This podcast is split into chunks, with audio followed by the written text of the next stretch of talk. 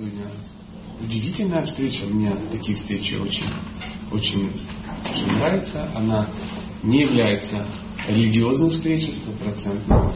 Это ну, светское, скажем, мероприятие, но называется особенности духовной практики в современном мире. А, люди, ну, приблизительно так, как-то ж надо назвать наше тайное сектантское мероприятие. Эм, особенности духовной практики в современном мире. Люди, э, современные люди, адекватные люди понимают, что эм, ну, ценности, э, э, основанные просто на рубании капусты, да, там, или просто банальные чувственные наслаждения, они тупиковые. Современная цивилизация уже это как бы ну, доказала, ну, это стало очевидно, что что-то должно быть что-то другое. И все больше людей пытается ну, разобраться. Но это сложно. Сложно по какой причине?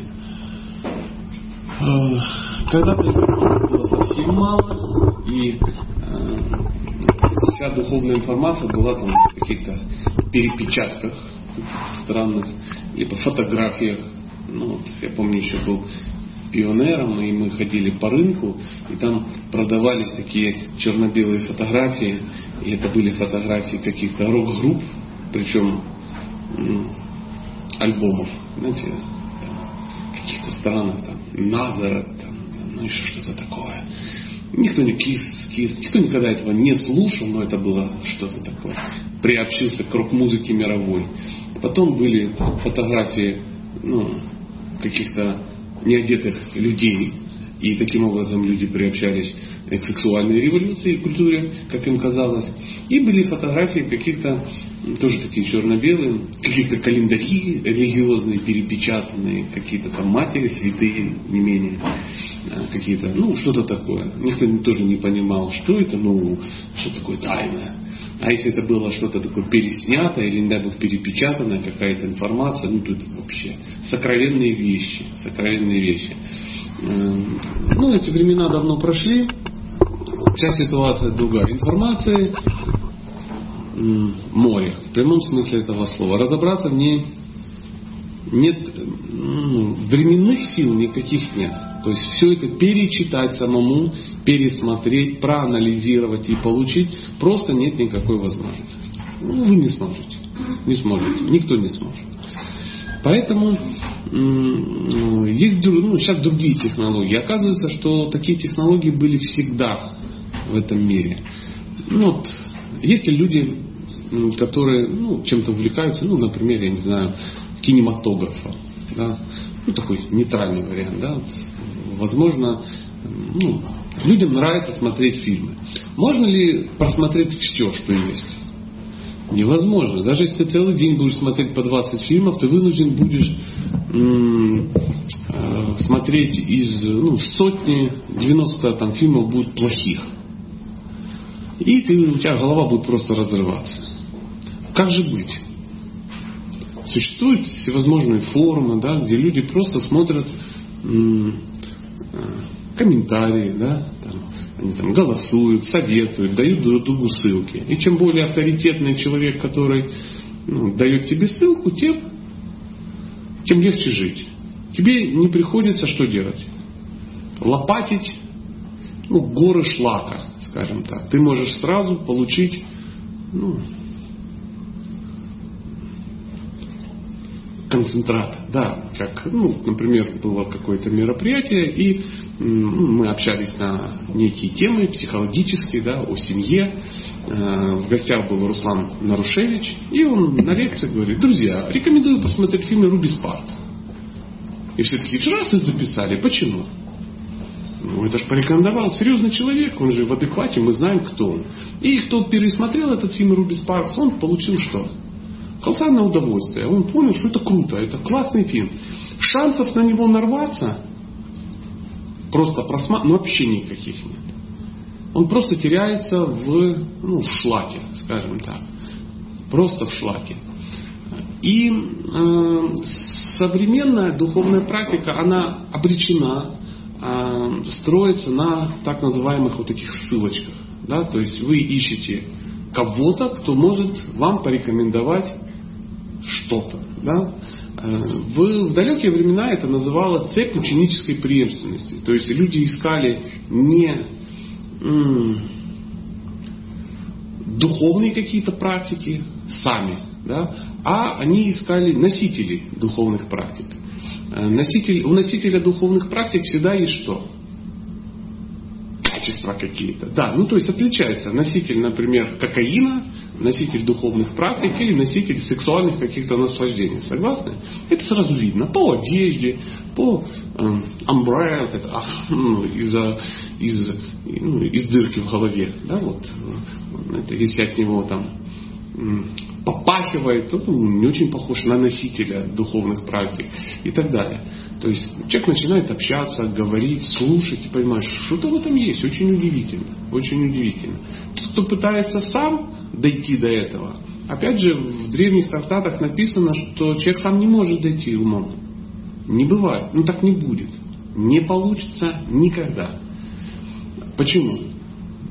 Ну, это не риторический вопрос можно участвовать. У нас такой дискуссия. Почему самому не? Чего не хватит? Времени. Даже если интеллект у тебя развитый, не хватит времени. Почему? Потому что прощупать все самому не получится. В ведические времена, в далекие времена, а, в мудрые времена существовали ну, основных три вида постижения абсолютной истины. Они назывались Э, э, протягша, анумана и шабда. Это можно не запоминать, не важно, но вы должны поймать сам алгоритм. Что такое протягша? Пощупал и понял. Ну вот. Я щупаю, я понимаю, что это. Это кружка. Это кружка. И она керамическая. Потому что что я сделал? Я ее пощупал. Я понимаю, что это кружка, и она керамическая. Это называется протягша я использовал какие-то свои чувства, ну, возможности, чтобы это ну, узнать. Э, что такое анумана? Чашка стоит. Я ее не трогаю. Но у меня достаточно опыта и, и интеллекта, чтобы понять, что скорее всего она керамическая. И скорее всего это кружка. Да, ну здесь мой опыт подсказывает, что все предметы, которые в мои руки попадали до этого, они были похожей формы. Я много раз видел, какие люди ну, пили из этого. То есть маловероятно, что это деталь от какого-то магазина, там, я не знаю, там, магазин к автомату Калашникова. Ну, вряд ли. Можно, конечно, насыпать патронов, но тяжело прицепить. Да? И маловероятно, что это ну, плевательница, да, там еще что-то. Это кружка, это анумана, когда человек какие-то вещи понимает э, своим ну, умозаключениями. умозаключениями. А при первом варианте я могу ошибиться? Да. Легко. Она может оказаться какой?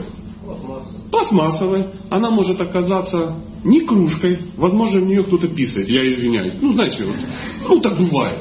Так бывает. Я, я извиняюсь, я не о кружке сейчас, а сам пример. И из нее это, это уже не кружка, хотя очень похоже. Согласны? А, возможно, ну, и там масса вещей. Возможно, кто-то в нее сибирскую чуму разводит, да, там. То есть вроде кружка, но пить как бы нельзя. А может быть это вообще, ну, из бумаги кто-то лепит, знаете, из папье-маше, да, ну, она такая плотненькая. И нальешь кипяток, она развалится. Э, шансы еще больше уменьшаются, если ты просто анализируешь. Ты просто анализируешь. И тут можно все что угодно быть. Она вообще может быть э, пластилиновая. Она просто может выглядеть как кружка. Вообще это может быть голограмма. Но не сталкиваясь с этим, ты сделаешь неправильные выводы. Поэтому э, все и протягша, и анумана всегда являлись вторичными методами постижения. Первичным всегда являлась шабда. Шабда это что? М? Спросить у того, кто знает. Поэтому мы заходим, смотрим, кто здесь местный. О, вот тот парень местный, стопроцентно. Он нас сюда пустил, открыл, и ну, мы с ним там четвертый день общаемся, очевидно, он здесь как бы главный. Мы спрашиваем, это что? Он говорит, это кружка. В принципе, все. На этом все заканчивано. Ну, единственное, надо узнать, он действительно авторитет. Действительно он отсюда. Может он ну, с парковки просто забрел в туалет, опять же, да, и сделал неправильные выводы. Поэтому протягша, э, вернее шабда, это самый авторитетный метод познания духовных правил. Других вариантов не будет. Для чего же нужна анумана, ну, то есть размышления и протягша, то есть э, ну, непосредственный контакт физический. Для подтверждения шага. Да, то есть он мне говорит, это кружка. Я такой, блин, кружка. И весь мой опыт подсказывает, что это кружка. Я на верном пути. Я сэкономил колоссальный, колоссальный объем времени, сил, ну, чтобы чего-то достичь. Так же самое, как вот с Руби Спаркс, да? Хоп, я уважаемый человек в узких кругах. Я говорю, Руби Спаркс. Женщина чик-чик-чик быстренько себе записала. Домой приходит, включает, оно. И все, она быстро получила. Что получилось? Не пешком подымалась на небоскреб, а на лифте заехала. Просто раз, раз и все вышло. Я все правильно делаю, говорю, потому что вот э, продюсер все время куда-то подходит и думаю, может я как-то неправильно говорю, или далеко, или близко. То есть все нормально, хорошо. Э, для того, э, чтобы использовать то, о чем я говорю, у человека должны быть определенные предпосылки. То есть заниматься духовной практикой, прошу учесть, я, может быть, употребляю санскритские слова, но это никакого отношения не имеет к бенгальскому гаудио-вайшнавизму, буддизму.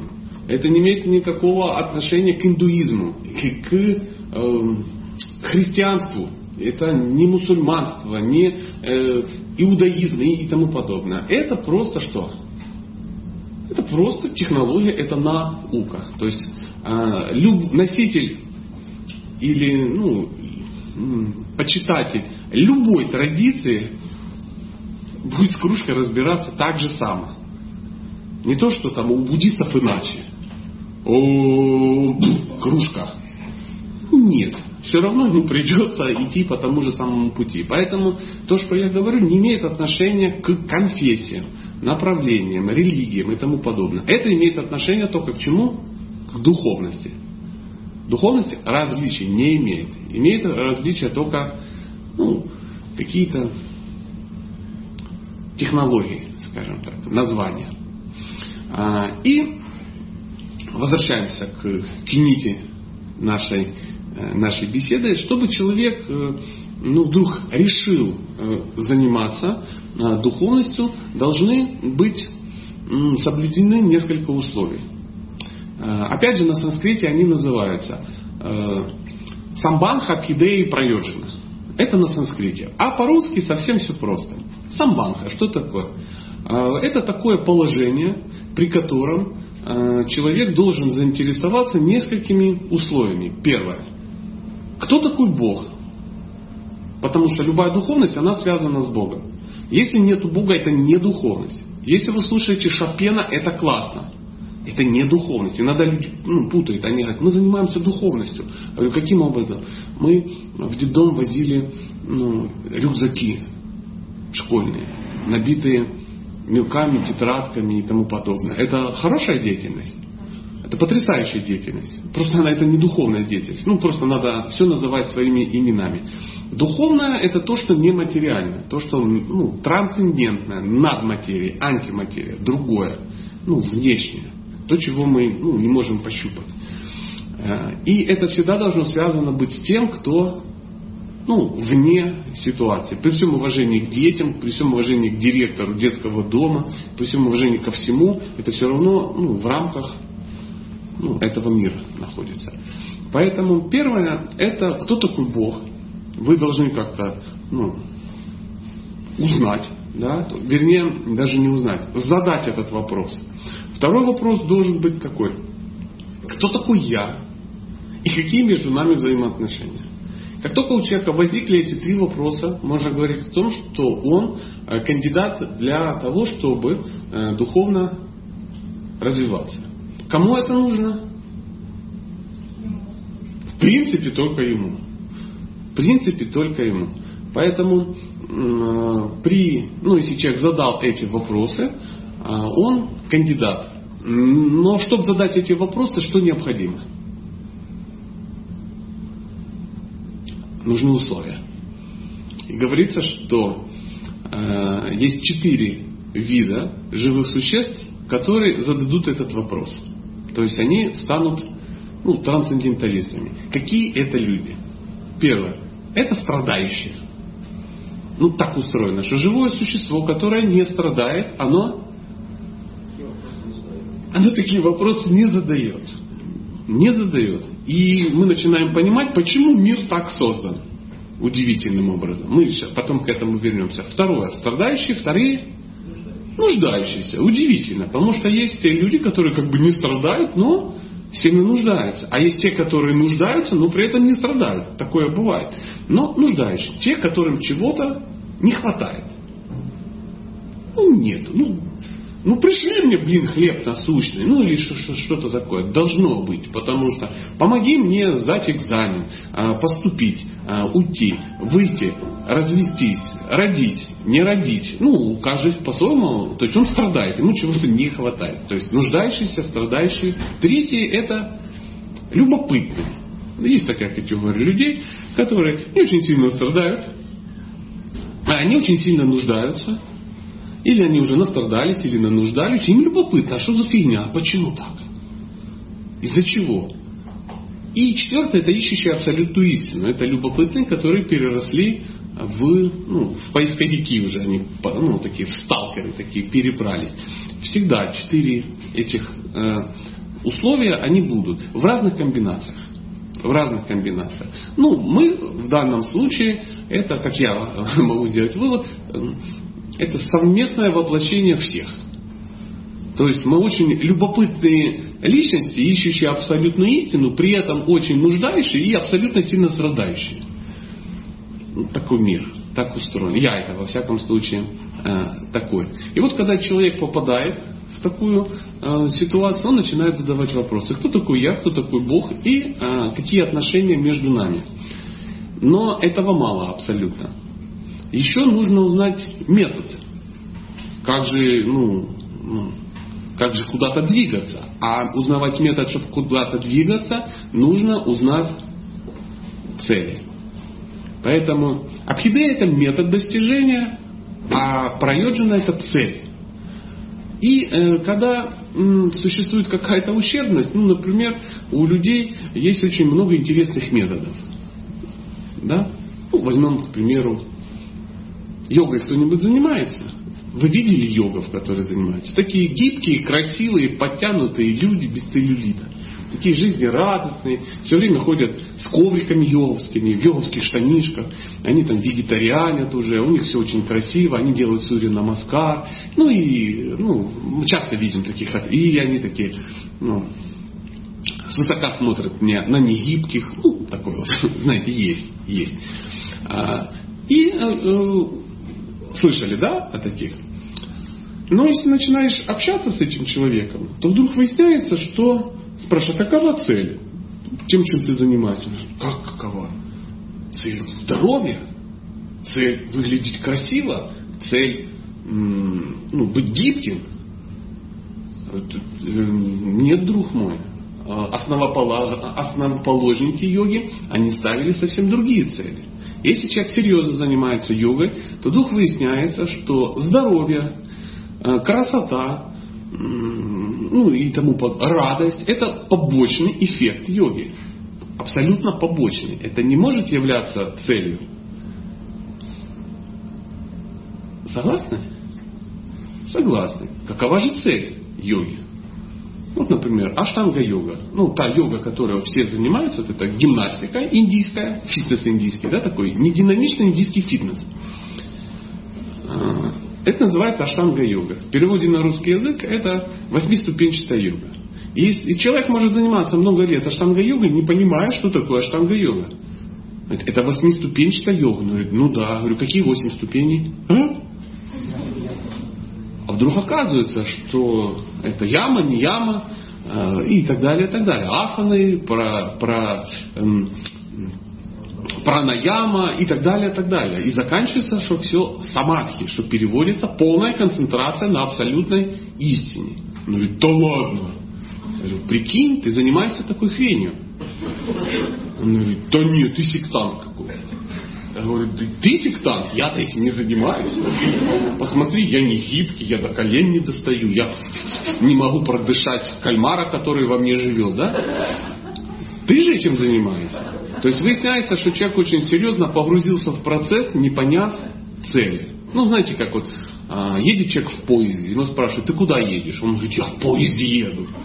Говорю, какова цель? Он говорит, пить чай, ходить в туалет, ну, а, общаться с, с проводницей, да, завязать отношения с, ну, с соседним купе, паспорт, говорит, показывать на таможне. Я говорю, подожди, подожди, цель-то какая? Да ты не понимаешь.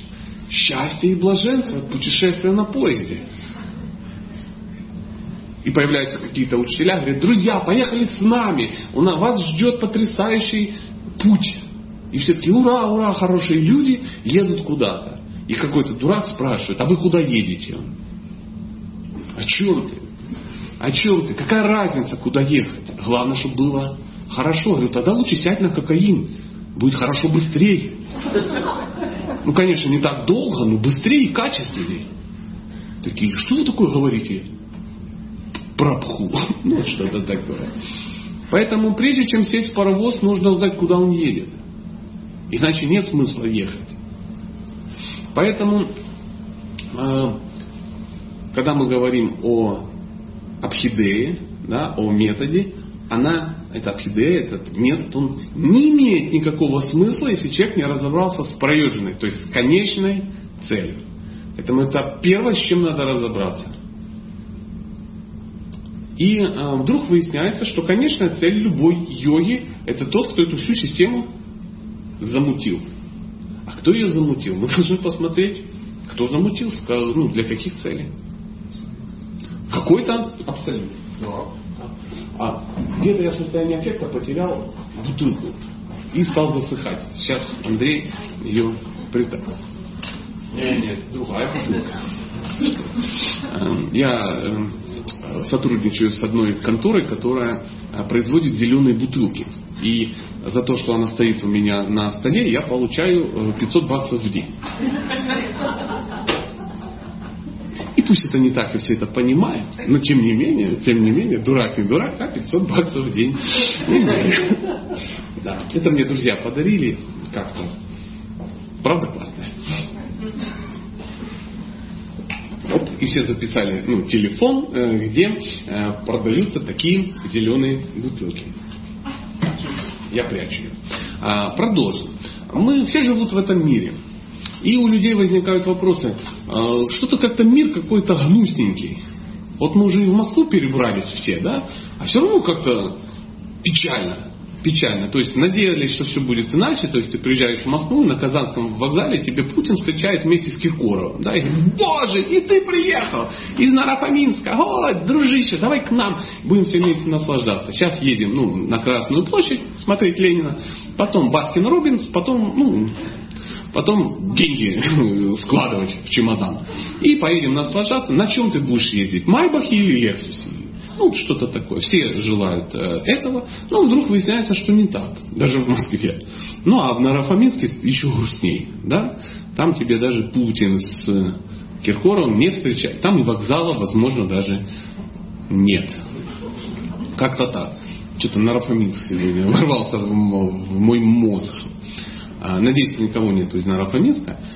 И вот э, э, люди живут в этом мире, говорят, блин, ну в принципе прикольно, мир-то хороший, классно же. Ну что как-то не всегда, не всегда, не всегда. Захотелось что-то вкусное съесть,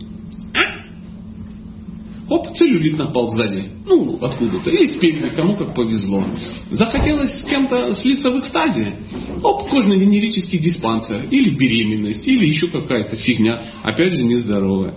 Захотелось э, выпить какой-то э, радостный напиток. Да, чтобы всю ночь бегать по Красной площади голым с факелом, да, ну в экстазе. Потом вдруг оказалось ты в милиции, ну и похмелье, тебе плохо. То есть мир какой-то странный, двойственный, там все время есть какие-то какие-то проблемы. И мы смотрим, они у всех есть. У всех есть. Они есть у конкретных людей, они есть в конкретных семьях, они есть в конкретных городах постоянно, независимо от страны, независимо от уровня экономического процветания, независимо от национальности, религии, заметьте. Да? Почему-то все стремятся в семейные отношения, но 80% браков разваливаются. Кто собирается развестись? Ну, вот реально. Хочу жениться, чтобы развестись. Схожу замуж. Потому что до мая месяца я свободна. Пока схожу туда. Потом разведусь и как бы это, поработаю, и потом замуж выйду в августе. Нет, все же хотят чего-то другого, да. Э, все хотят счастья, а счастье какое-то странное. Какое-то странное. И вдруг выясняется, что счастье это просто временное прекращение несчастья. Я консультирую людей по семейным отношениям, приходят хорошие люди, вдруг выясняется, что их задача, чтобы хотя бы не рухнуло. Потому что мы так хотели быть вместе, мы так любили, скорее всего, даже любим друг друга. Но вот как-то все как-то гнусненько. Я ожидал, что она будет меня любить и говорит, о мой господин, и делать педикюр зубами по утрам. Да? Она ожидала, что он будет ходить ну, в трусах из алых парусов, с цветами каждый день и говорит, что она самая любимая. А вдруг выясняется, что не так. И возникают какие-то разочарования, какая-то грусть, какие-то непонимания, какая-то вишада йога, йога отчаяния. Мир какой-то, вот такая йога в этом мире, странная. И мы смотрим по сторонам и хотим, что найти у кого же счастье. А нету его. Прикинь, такая странная вещь. И в какой-то момент мы говорим, так а что же делать? И мы идем к астрологам, астролог тебе много говорит, и все, теперь счастье будет. Потом мы идем к аюрведическому врачу, он говорит, сейчас все как бы подрихтуем. Подрихтовали, и оно как бы вылечилось. Ну, как бы плоскостопие началось. Да? То есть э, одеяло туда тянули, и, ну, не вытянули. Пошли к человеку, он порекомендовал, как заработать эти деньги. Ты заработал эти деньги, но, блин, развалилась семья.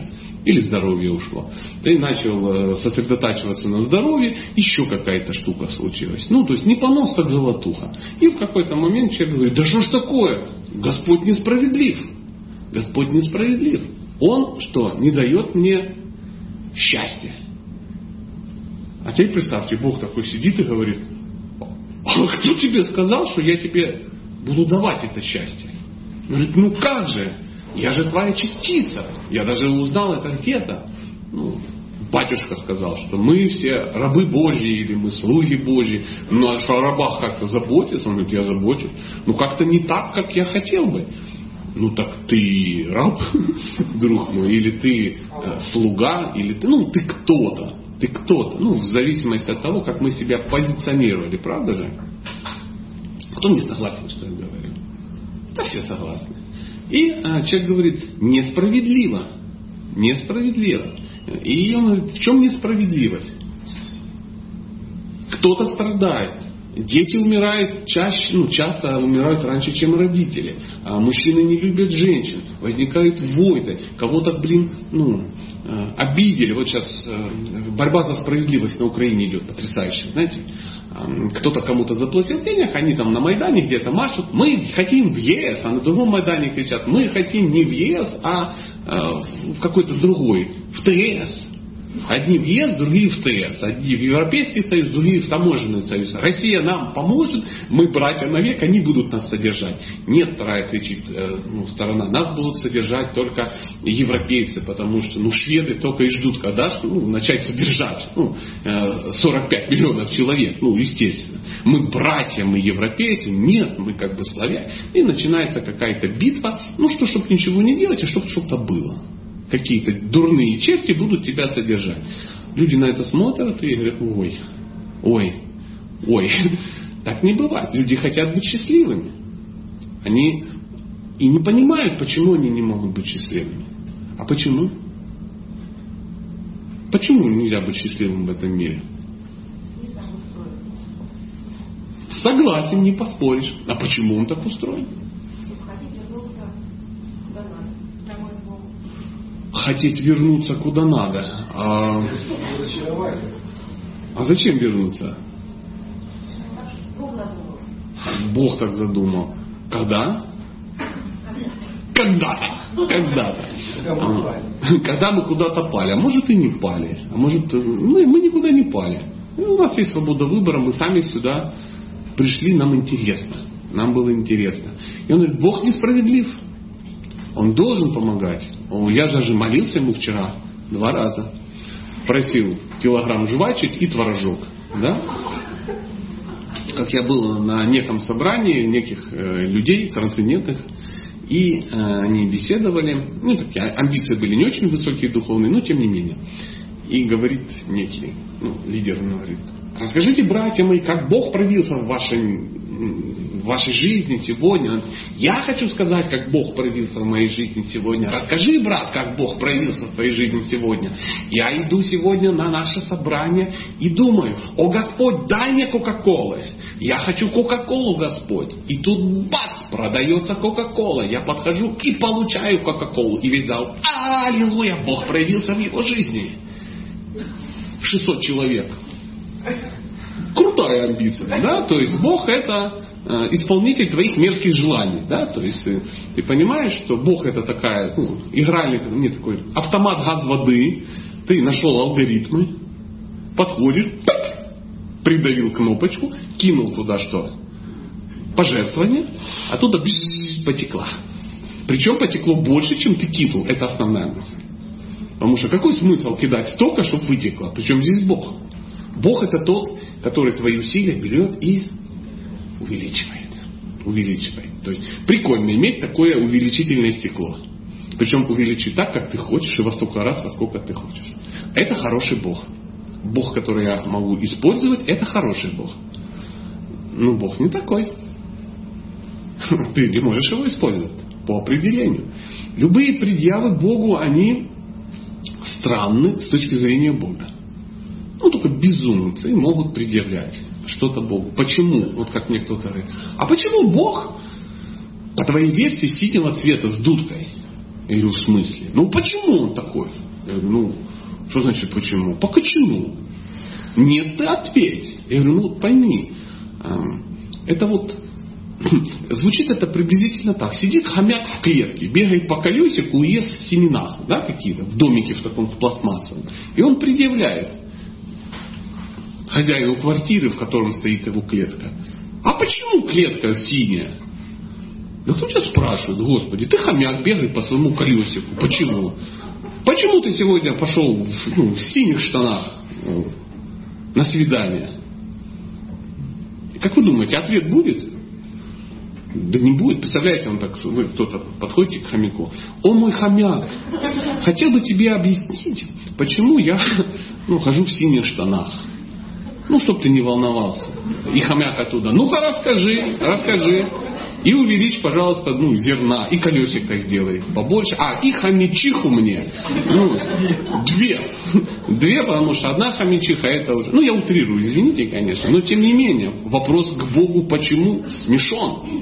Смешон, как однажды э, такая была аллегория.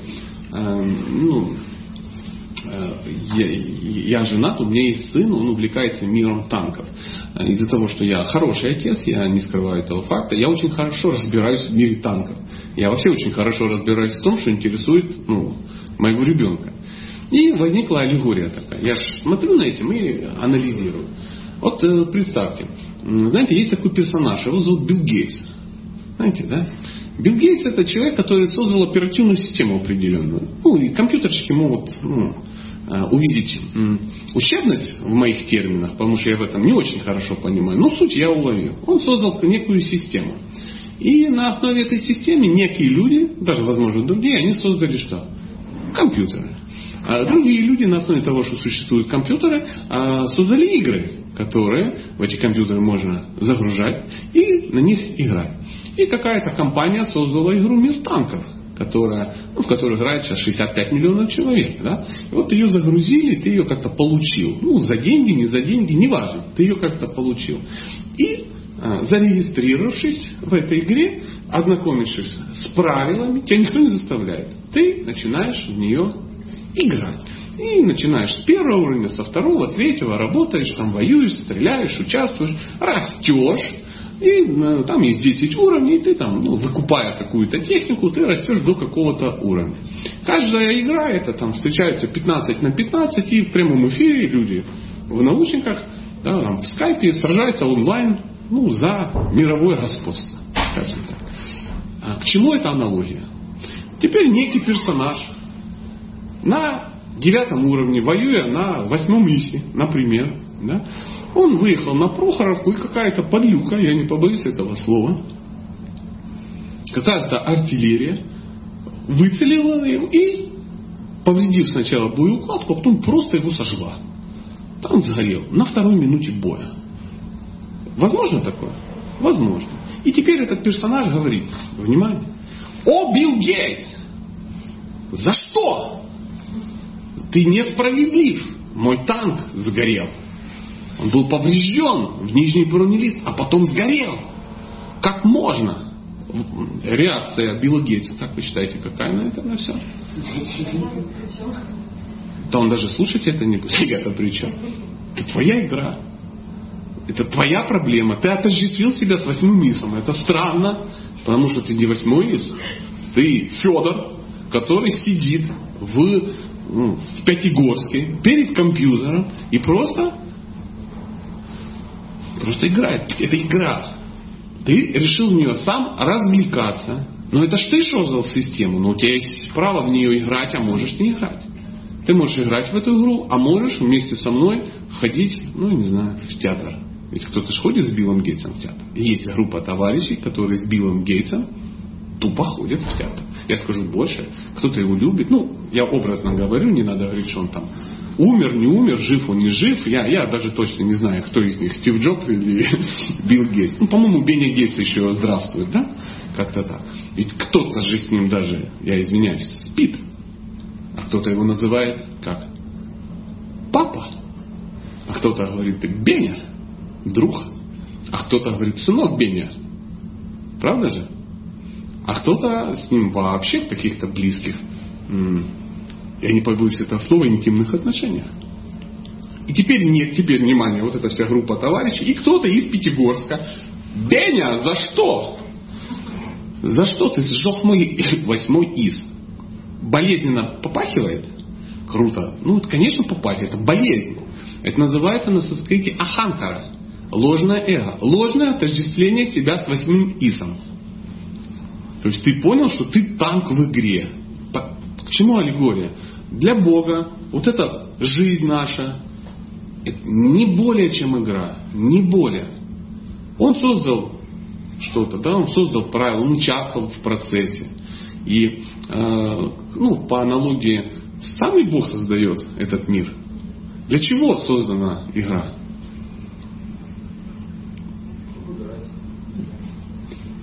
Понятно. А в данном случае в аналогии с миром?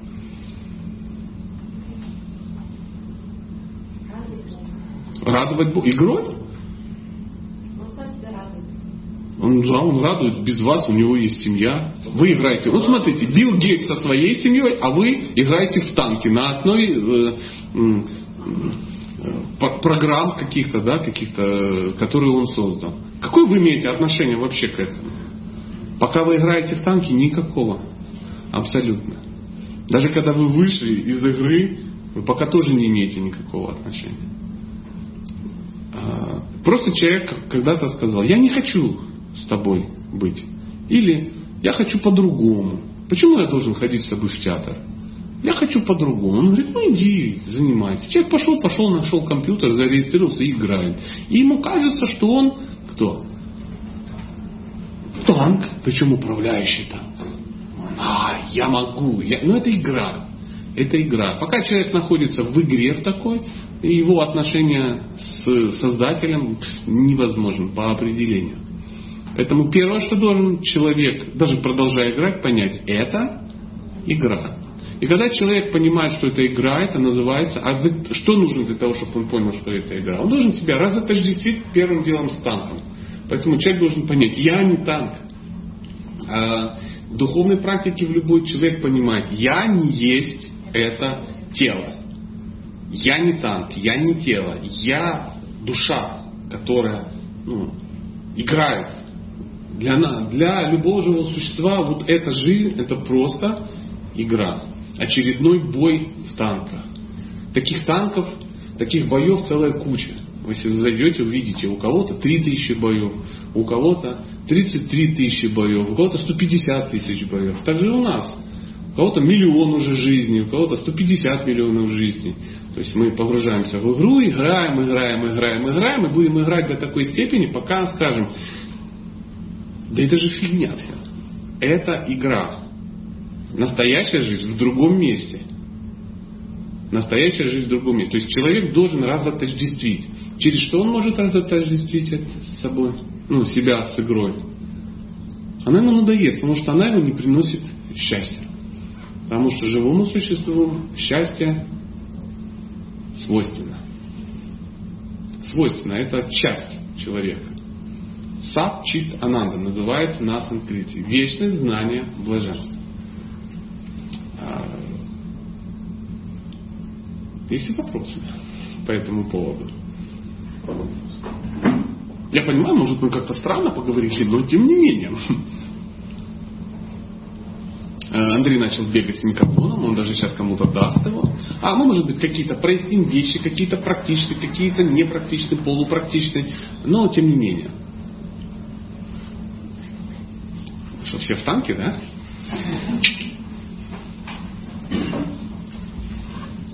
Давайте попробуем.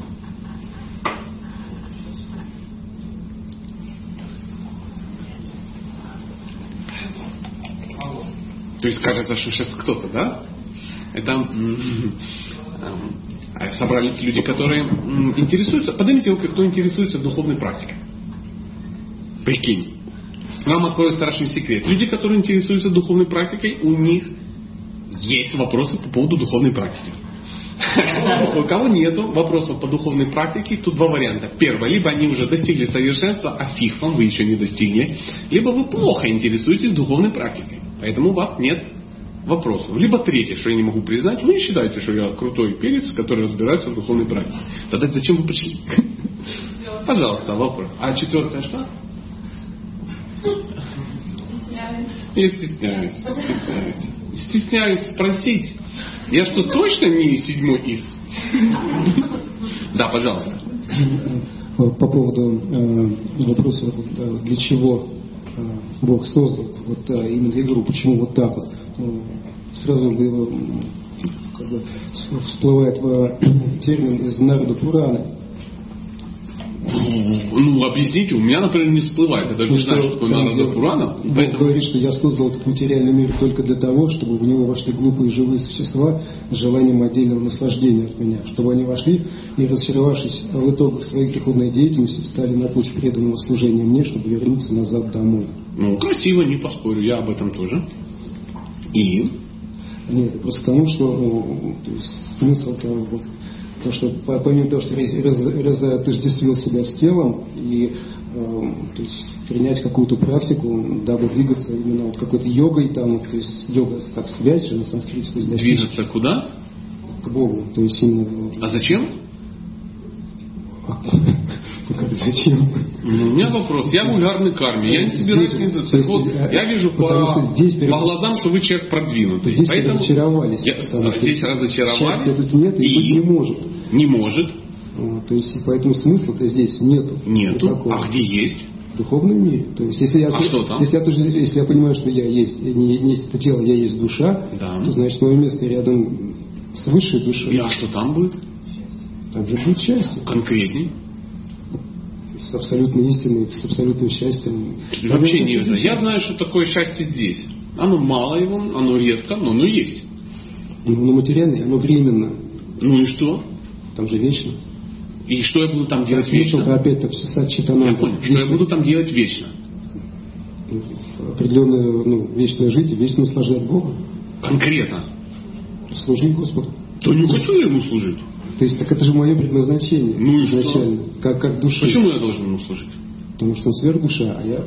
Ну, вообще мне ничего не говорит. Ну и что же он сверхдуша? А я просто душа, я тоже крутой. Почему я ему должен служить? Не вариант вообще. Частичка, ну и что? Он так устроил. Что он, чтобы я ему служил? Он не хочу я ему служить. Так в этом и есть счастье. С чего? Докажите. Надо просто попробовать. Что попробовать? Как я могу попробовать э, Попробуй. общаться с Биллом Гейтсом, которого я ни разу не видел, не знаю. Билл Гейтс материальный. Хорошо. Бог. Как я буду общаться с Богом, я его никогда не видел. Здесь существуют определенные практики. Нужно принять гуру. И Нет, что? Гуру, он такой же, как ты. Так опять отсыпь ученической преемственности Я порядка. все чудесно понимаю. Зачем мне участвовать? Ну, Вы никогда не попадали в подобную ситуацию, что ли? Если вы проповедник? Я человек, который хочу понять, зачем я должен участвовать? Почему я должен ему служить? Ничего себе счастье какое. Служить кому-то. Ты в армии-то служил? Да. И что, это было счастье? Нет, Это не счастье. И на что это ты намекаешь, мужик? На войне счастья не бывает. Прикинь, прикинь. Вот я ж о чем и говорю. Что-то пока не кидается в глаза, что это счастье. Почему? Прикинь, какая сволочь, да?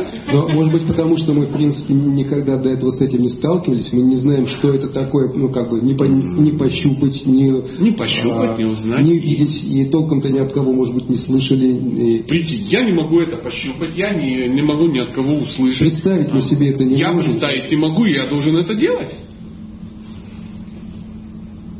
Ну, в общем, да. Дорогие друзья, кто вдохновился заниматься духовной практикой этого достойного человека в бахилах? Вот реально, кто хочет делать то же, что и он? Честно, поднимите руку. Вот он сейчас, он, ну, презен- я извиняюсь, я объясню потом нашу игру. Кто вдохновился заниматься такой же духовной практикой? Что-то не то. Сам-то вдохновился? Ну, меня немножко же, я же я давно вдохновился. На что? Убеди нас. Почему я должен это делать? Ну, у меня в свое время возник, возникли вопросы, вот как раз касательно кто я, что я, зачем я здесь, а самый главный вопрос, что э, есть основа основ. И когда я задавался этим вопросом, мне было все равно, кто есть Бог. Я точно понимал, что ни мусульманство, ни христианство, ни буддизм не есть Стоп. основа, мне нужно было Стоп. основа. Стоп. У нас толерантная беседа. Зачем тебе служить Богу? Чтобы вырваться уже из материального мира отсюда. Хорошо, я расскажу пока историю, а пока подумай аргументы. Ну, тут дело серьезно. Никто не говорил, что будет легко. Вот это, а, аллилуйя, бутылка Кока-Колы или Пепси-Колы здесь не пройдет. Не, я не пью Кока-Колу. Я о чем и говорю. Поэтому вы пока подумайте, я вам расскажу одну историю. Значит, э, э, мы все, ну, судя по возрасту, все-таки застали советское время, да? Помните, все жили в Советском Союзе, ну, кто-то не застал, ну ладно, послушайте старенького дяденького, он вам расскажет, что такое Советский Союз. И в конце 70-х, начале 80-х очень многие люди хотели отсюда свалить. То есть свалить совка это была национальная такая игра, идея. Да. И э, многие это, у многих это что? Получилось. И чтобы свалить с совка, есть два варианта. Первое, надо здесь что? Разочароваться. Ну, то есть, ну, нету того, чего хотелось бы, нету, ну, не интерес- здесь плохо.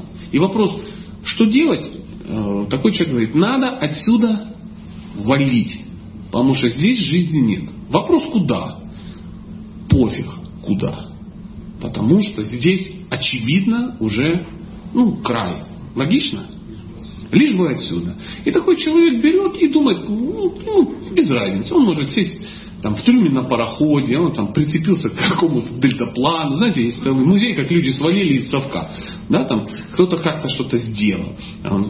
Кто-то угнал миг в Японию, да, кто-то там поехал на Кубу и там сбежал. Там, ну, таким вот образом. Причем без разницы, лишь бы сбежать. Один уровень сознания. Второй уровень сознания. Человек говорит, здесь не оно, здесь не фэншуй. Я здесь чувствую себя некомфортно. То есть он разочарован. Он говорит, я хочу отсюда уехать. Вопрос, куда? Он говорит, это вопрос. Вот это вопрос. И он начинает интенсивно подыскивать варианты. Он говорит, ну уехать можно в Америку, в Израиль, в Швецию, в Финляндию, в Японию, в Китай, в Монголию, в Монголию, в Зимбабве, ЮАР и так далее, и так далее. Масса вариантов. Завербоваться во французский регион. Ну, и он говорит, не-не-не, это не факт, не вариант, не вариант, не вариант. Меня очень привлекает Финляндия. Хочу уехать в Финляндию. Говорит, почему? Ну, начинает изучать Финляндию. Он говорит, это потрясающий народ, их всего 5 миллионов. Они очень удивительны, у них классные традиции, мне нравится язык, и он выучил этот язык. Он выучил праздники финские. Он знает, как а, по-фински Дед Мороз. Йоллапукки. Он знает, как будет по-фински в следующий раз будет дешевле. Он выучил массу интересных вещей. Он знает, что а, дороги у них а, желтым помечены, а шины надо менять 1 а, декабря, 1 марта, а еще 25 числа католическое Рождество, а здрасте будет пева, а мальчика зовут Пойка, а девочку Тютя. И он это все выясняет, он понимает, что едят финны, как они говорят, какая у них традиция, как они живут, как они ездят на лыжи, как они одеваются, что им нравится, что не нравится. И он, живя в Хабаровске, все это изучает и понимает. После чего он понимает, отсюда надо как-то свалить правильно, чтобы меня потом оттуда никто не, ну, не выкрал назад КГБ. Да? И он задается целью, он подает какие-то прошения, да, там еще что-то, он а, рассчитался со всеми долгами, он подал там заявление какое-то, да, он на, на выезд, да, он а, получил загранпаспорт и так далее, так далее, так, отказался от советского гражданства, узнал, как получить финское и туда свалил. Ну, условно. Может быть, есть какие-то ущербность моей версии. И приехал в Финляндию, получив политическое убежище, он получил там грин-карту какую и так далее, и так далее. Через пять лет он уже что делает? Ходит в финской одежде, ну, ест э, финский колбасу, он живет в финском доме под финской крышей, ну и так далее, и так далее. И паспорт у него голубой, и флаг у него бело-синий, он в экстазе. Теперь разницу между первым вариантом и вторым уловили? Просто свалить отсюда или уехать туда. Так вот, просто свалить отсюда, это персонализм называется. Просто отсюда свалить. Поэтому, когда я спрашиваю, какой смысл туда валить, мы не должны говорить, как здесь плохо. Это начальный этап, низкий уровень. Вернее, он ниже, чем ну, второй. И ответ очень простой. Почему я хочу туда свалить? Потому что я знаю, кто он. Я знаю, во сколько он просыпается, во сколько он ложится. Я знаю, как зовут его друзей. Я знаю, как зовут его маму, папу, дедушку, бабушку. Кого он любит, кого он не любит. Что он ест. Как он поет. Как он одевается. Как он говорит. Как он шутит. Как он страдает. Как радуется. Прикинь? И когда ты узнаешь, какой он, ты же, как я могу ему не служить, это супер человек, это лучший друг, это лучший брат, это лучший муж, это лучший сын. Это самое-самое лучшее. Почему? Я это читаю, я это узнаю, и мне это очень, очень, очень что? Нравится. Потому что находиться с таким, такой личностью рядом, нектар с утра до вечера. Уловил? А просто отсюда свалить, потому что здесь хреново, потому что так устроено, потому что надо служить, потому что я разочаровался, это все правильно. Но это пока только первая ну, какая-то ступень. Поэтому, не поняв, что такое проведжина, то есть высшая цель, какая она? Будет ущербная практика, любая. Причем неважно, куда вы собрались. Христианин вы. Надо узнать, кто такой Иисус реально узнать, как он думает, как он делает, как он любит, как он не любит, какое у него умонастроение, где он живет, где, где Иисус живет. Надо узнать, где он живет. Что нужно, какие качества развить, чтобы быть рядом с ним. Потому что, чтобы жить, стать жителем духовного мира, мало умереть или мало просто не хотеть здесь жить. Надо обрести здесь качество жителя духовного мира. Только так любой Бог, ну как нам кажется, он все равно живет вне, правда? И совсем не важно, кто вы. Христианин, мусульманин, протестант, буддист, иудей. Вы должны разобраться. Куда? У вас есть вопрос? В принципе, потому что я изначально задавая вопрос, я э, имел в виду то, что э, вернулся к абсолюту, то есть понимая, кто это, что это. Вы понимаете? То, что это лучшее живое существо, да. конечно. Как зовут его дедушку? А, это же вопрос.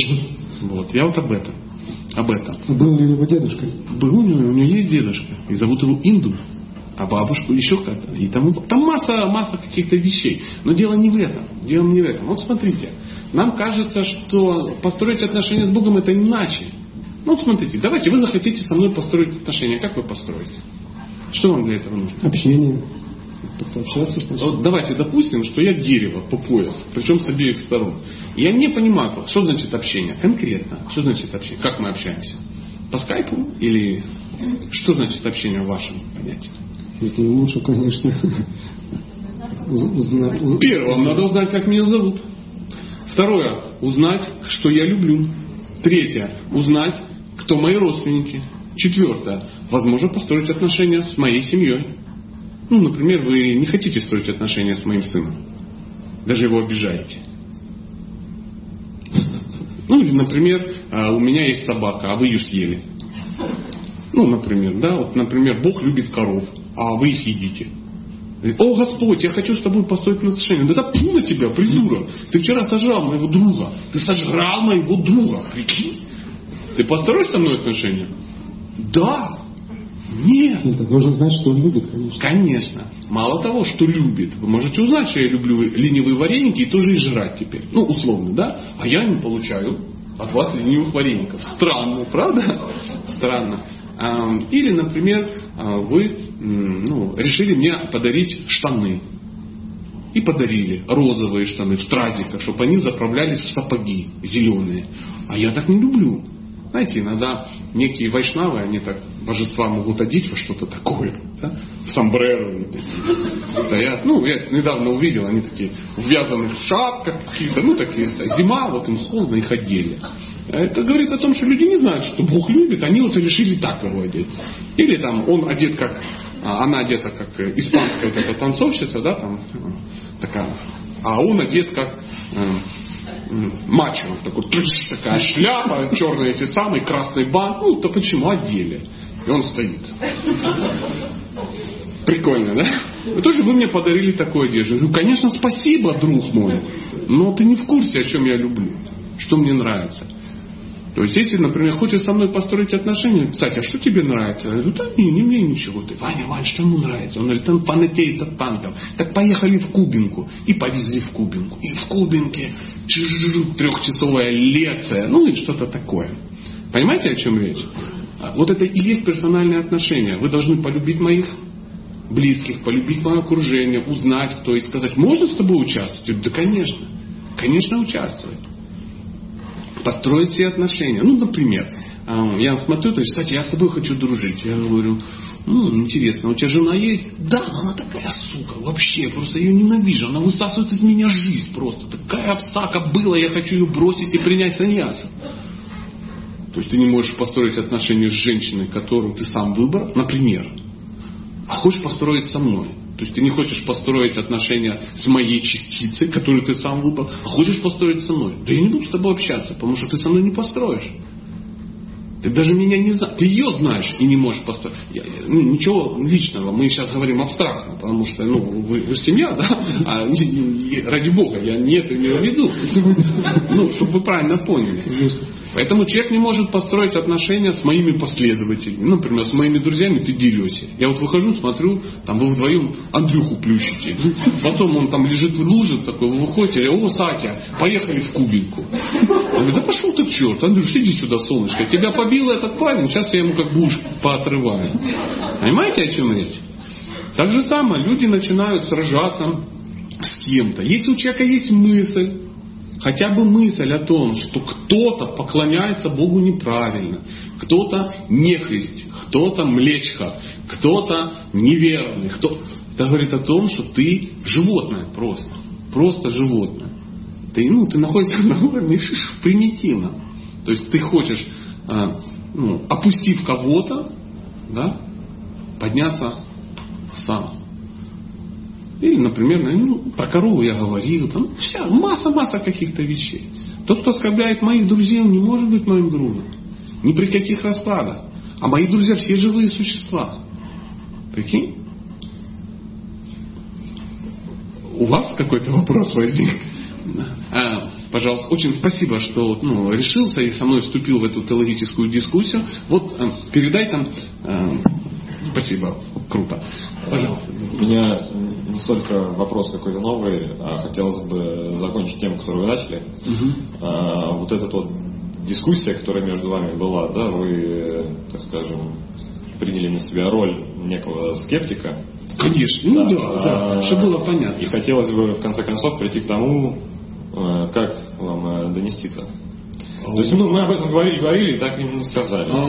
Как донести? Ну, например, узнать, э, как построить со мной отношения? Нет, нет, нет. Вы, ну, вы говорите, а зачем мне туда? Вам, зачем? вам э, говорится аргумент. То есть все аргументы вот молодого человека вас, ну, грубо говоря, не устроили. Да. да. А, Потому что он не сказал, что он самый лучший, самый классный. И а, если я о нем узнаю, узнаю, Бог он такой, если ты его узнаешь, какой он, решатся все вопросы сразу. Так же само, ну, вот, если ты, например, хочешь построить отношения с девушкой, вот девушка рядом с вами, ваша пара, да, можно так? Да. А как построить тебе с ней отношения? Ну, если ты ее не знаешь. Тебе нужно ее узнать. Я тебе буду говорить, тебе надо жениться, потому что у тебя есть сексуальный инстинкт, потому что как бы все женятся, потому что не женатым быть хреново. Ты женись, как вас зовут? Да, ты должен жениться на Даше. Он говорит, нафига?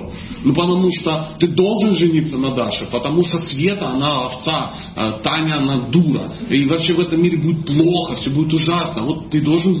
Зачем? Ну как зачем? Так все делают. Это нормально, это правильно, это хорошо. Я можно тебе говорить все, что угодно. А кто-то тебе говорит, сходи с Дашей в пиццерию хотя бы один раз. Угости ее чем-то, пообщайся с ней.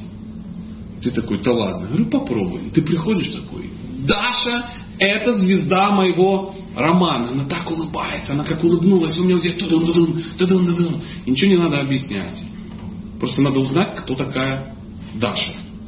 Поэтому, почему наша была дискуссия? Все было правильно сказано, но речь шла о том, что нужно узнать личность. Узнав, кто такая личность Бога, от тех, кто знает, кто такой Бог, отпадают все вопросы.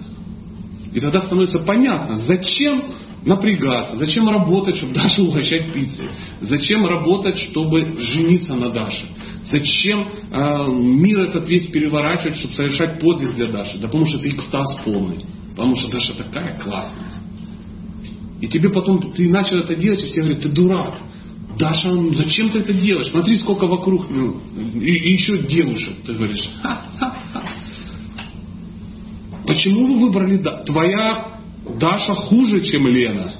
Это еще один такой м, удивительный, удивительный косяк в этом мире. Люди начинают говорить, мой Бог лучше, чем твой. Вы неправильно поклоняетесь Богу. Вот я прихожу, говорю, а, какова твоя духовная традиция? Ты говоришь, я православный.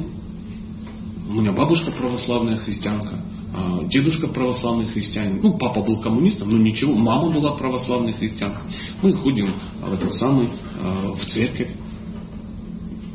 Я свечечки ставлю, испытываю, слушаю, хор меня прет, а пастор там какой-то, батюшка что-то такое рассказывает, а, я читаю Библию, мне очень хорошо, у меня даже есть четки 33 бусины. А в углу висит икона очень красивая, которая 400 лет. Я плачу, когда ну, молюсь. Я говорю, ты идиот. Ты идиот. У тебя должны быть божества, Радха с Кришной. Правильно установлены смарта браманами. И если ты не знаешь, что такое Кадыша, Ачинча Пхеда Пхеда Татва, что такое Гарбадакаша, Вишну, Хирани Кашипу, ты чмо. Ты просто, ты, ты, не, просто идиот. Ты на низком уровне находишься. Фу на тебя. Млечь. И еще ты вульгарный мясоед.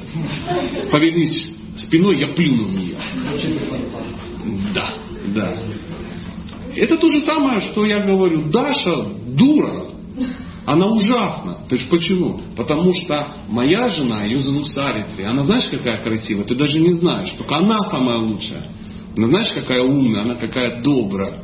Ты говоришь, ну, не может быть две добрых и умных женщины в мире. Только моя лучшая. Все остальные бабы дуры, и от них воняет рыбой. Поэтому Понял? Поэтому чужая религия, чужая религия, ну, к чужой религии, к своей надо относиться как к своей к чужой женщине. Твоя религия самая лучшая, твоя женщина самая лучшая, потому что ты ее выбрал. Но это не значит, что моя хуже. Если мы начинаем это сравнивать, мы два дебила. Просто два тупых, ну, подонка просто. Мы чего не можем дать ни своим женщинам, ни, ну, ни чужим. Уловил, как относиться к чужой религии? Ну, вот приблизительно так. Да, спасибо. Пожалуйста. А не слишком ли это было экстремально? Ну, мне как-то так вот понятно. Зато понятно. Есть ли еще вопросы? Вы уже поняли, какие могут быть ответы. Давайте, давайте попробуем прояснить еще что-то. Какие-то практики, какие-то а, особенности. Давайте попробуем. Да, пожалуйста, берите микрофончик. А, ну, я хочу спросить про а, разницу, так скажем, духовной практики женщины и мужчины. Мгм. Потому что для женщины, да, если у нее есть муж, и, ну, как бы это более понятно, что она следует за мужем. А если женщина не замужем, и, ну, вот ее как бы путь, да, то есть а, считается, что женщине не нужно там ходить в Гималай и так, настолько там в это погружаться, как мужчине, испытывать те же там аскезы, да, Мгм. но вот все-таки, что, э, на что женщина должна, так скажем, концентрироваться? А, Ну, вопрос же сейчас не о женщине, а вопрос о незамужней женщине. Ну да, да. Да. Теперь у меня вопрос. Почему женщина незамужняя? Вы должны мне объяснить. А, ну вот э, сложилось так. Что значит сложилось? Такой путь, видимо, не знаю. О, очень правильное слово. Не знаю. А я знаю. Потому что женщина решила м, избавиться от правильного пути, найти какой-то синтетический, придумать его, а, вы сейчас выколупать из меня какую-то информацию а, и ей следовать. А ответ очень простой.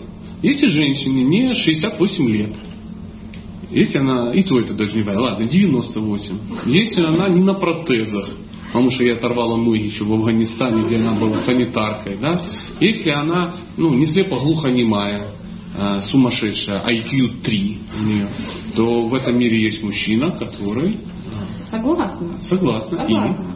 Но чем э, э, про свой да, опыт, Мгм. то есть э, э, дефицита в общении или в мужчинах, желающих там жениться, э, нет. Но есть еще э, такая вещь, что м, ты чувствуешь, что ты мужчину э, должна как бы тянуть на какой-то уровень, потому что ну, нет вот взаимопонимания. То есть на пути не встречаются мужчины, именно за которыми хотелось бы идти. Ну так Вот- вот встречайте их. Да? Да. Ну вот он, как, пока он не встретился. вот. Пока он не встретился. Да, то есть вот э, действия женщины, чтобы... Ну, мы прояснили, что женщина должна акцентировать на этом внимание. Да? Потому что людям вообще хорошо жить парами. Ну, это Ну так, на всякий да. случай, да. И а, не жить парой это странно. Согласна. Да. Мы, то есть мы договорились, что мы стремимся к этому. То есть пока нету пары, вы э, ну, занимаетесь духовной практикой, которая по большому счету не имеет никакого отношения к, к вам как к женщине или как к мужчине. То есть вы одна, у вас нет никаких особенностей. Никаких, по большому счету. Вы можете заниматься чистой духовной практикой. Если у вас есть какие-то дети, возможно, если у вас какие-то отношения, это накладывает определенный отпечаток. А Если вас взять как круглого коня в вакууме, да, то есть сама по себе, то нет никаких проблем. Я сейчас попытаюсь объяснить. А, Любая духовная практика, жизнь человека, она состоит всегда из двух аспектов. Всегда. А, На санскрите она называется дхарма и санатана дхарма. Что такое дхарма? Э, У каждого из вас, независимо от вероисповедания, э, ну, религии, конфессии и тому подобное, есть тело, есть пол, есть национальность, есть ну, страна, в которой вы живете, есть работа, есть обязанность, есть определенные традиции. Есть, как мы вчера, амплуа, да, какой-то талант и тому подобное. И э, это, это называется материальная жизнь. Вы в ней все равно живете по определению. Поэтому э, и есть правила, которые надо выполнять. Ну, чтобы есть, пить, ехать, ну, вы должны знать, должна быть какая-то философия, которая объясняет все вот эти нюансы, как это все делать. А вторая часть, да, это называется санатанадхарма. Это ваше вечное положение как душа. У души нету пола, у нее нет национальности, это вечная частица Бога, независимо от конфессии, религии и тому подобное. То есть существует два таких аспекта.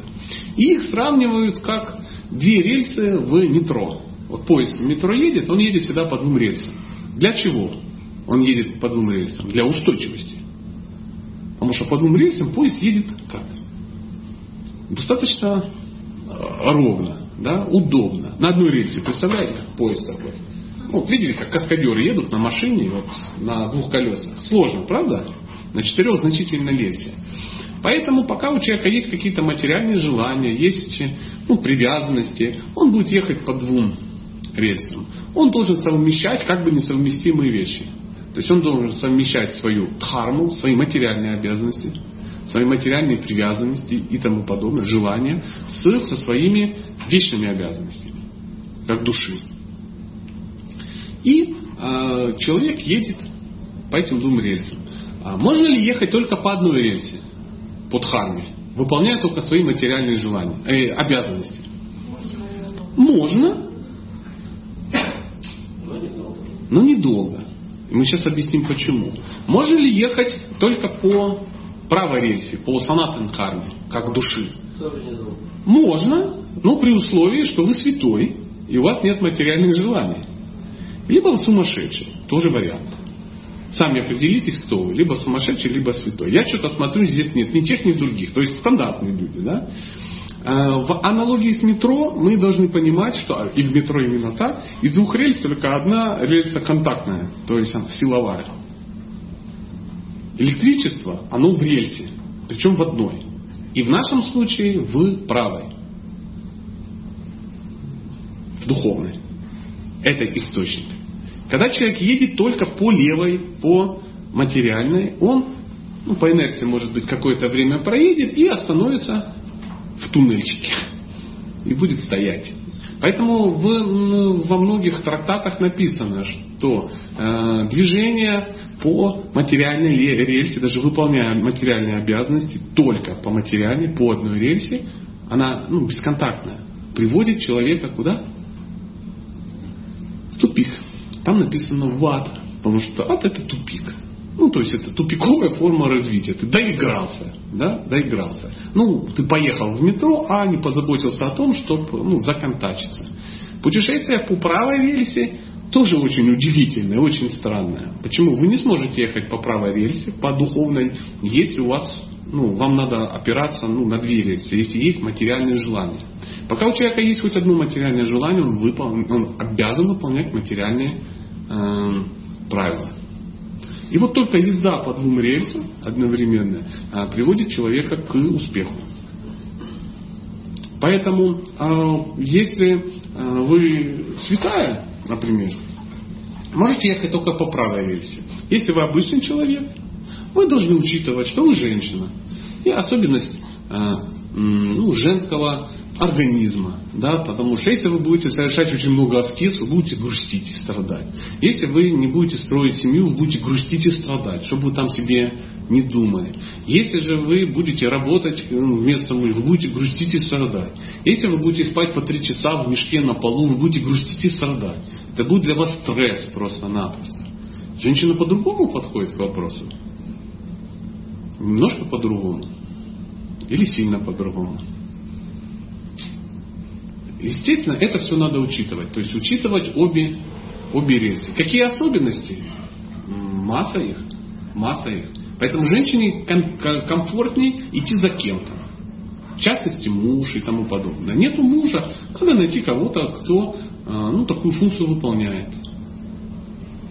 Ну, например, это может быть наставник какой-то. Ну, если в духовной жизни за ним. Не спать с ним, это нет, нет. А то, чтобы он мог вам подсказывать, как двигаться. То есть вам обычно муж о вас заботится, а так может заботиться, например, какой-то наставник. Он говорит, тихо, тихо, тихо, ты что тут делаешь? Три часа утра. Ты сейчас тут замотан, наверное, в депресснике. Э, что-то, что ты тут делаешь? Почему ты второй месяц приходишь в три часа? Почему мне говорят, что ты спишь во всех маршрутках?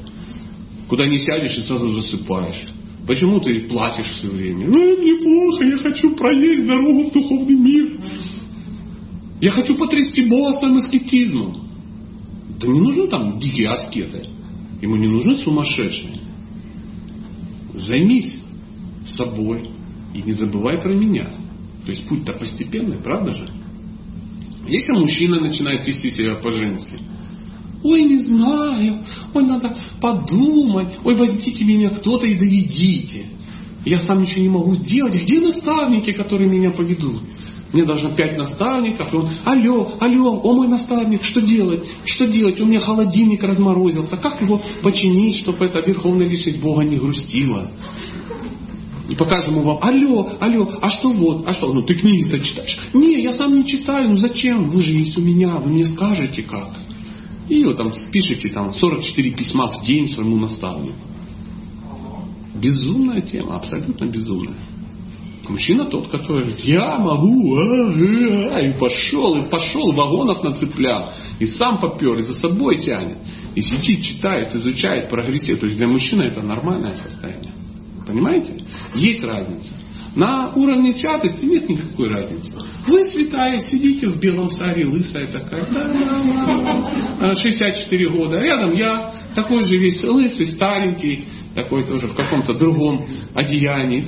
И мы такие, пам пам пам пам и там что-то вместе, и в экстазе, и в экстазе. Я на вас смотрю как на душу, вы на меня как на душу, ну, святые. Если мы не святые, мы попели, попели, пошли на Радхакунду заниматься сексом на вашем белом саре.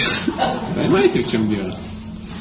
То есть, это возможно только на уровне ну, святости. Святость это когда у человека нет желаний, которые не совпадают с желаниями Бога. Вы услышали, о чем я говорю? Да, спасибо. Ай, пожалуйста. Есть еще вопрос? Да, пожалуйста. Сейчас вот вам микрофончик принесет Андрей. У меня вопрос в продолжении вопроса девушки. А как быть замужним, балансирующим дамам, которые, в принципе, понимают, да, что нельзя как бы либо уйти куда-то в монастырь, а надо соблюдать свои эм, как бы обязанности, да, вот как жены, матери, да, то есть все это есть, муж любимый, дети любимые, но как бы у мужа, у детей другие совершенно задачи, ну, другое восприятие мира, и они совершенно далеки от того, что, например, близко тебе. Опять же, я не идеализирую, да, допустим, себя там или кого-то, да, но вот, например, сижу здесь в субботу, да, а эти пошли на футбол. Ну, грубо говоря, я не говорю, что футбол это плохо. А но, в чем проблема но ваша? Проблема в том, что такой дисбаланс. Вот... В чем дисбаланс? Вы здесь, они на футболе. Ой. Но мужчина должен тянуть женщину за собой, а он идет на полшага впереди, как я поняла, да? Почему? Если идет, то да, если не идет, то нет.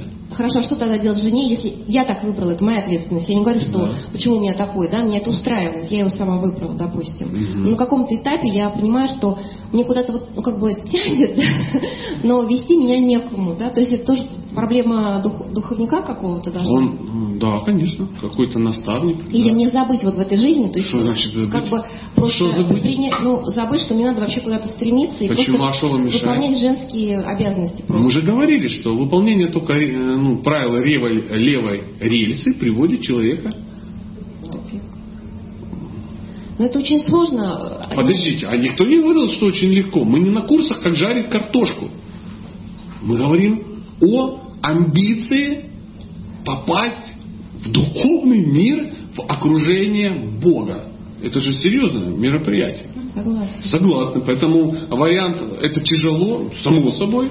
Никто не говорил, что будет легко. Но это практически миссия невыполнима. Вот как Почему невыполнима? Потому что, знаете, когда вот человек живет в таких-то условиях... Например, в каких вы живете условиях?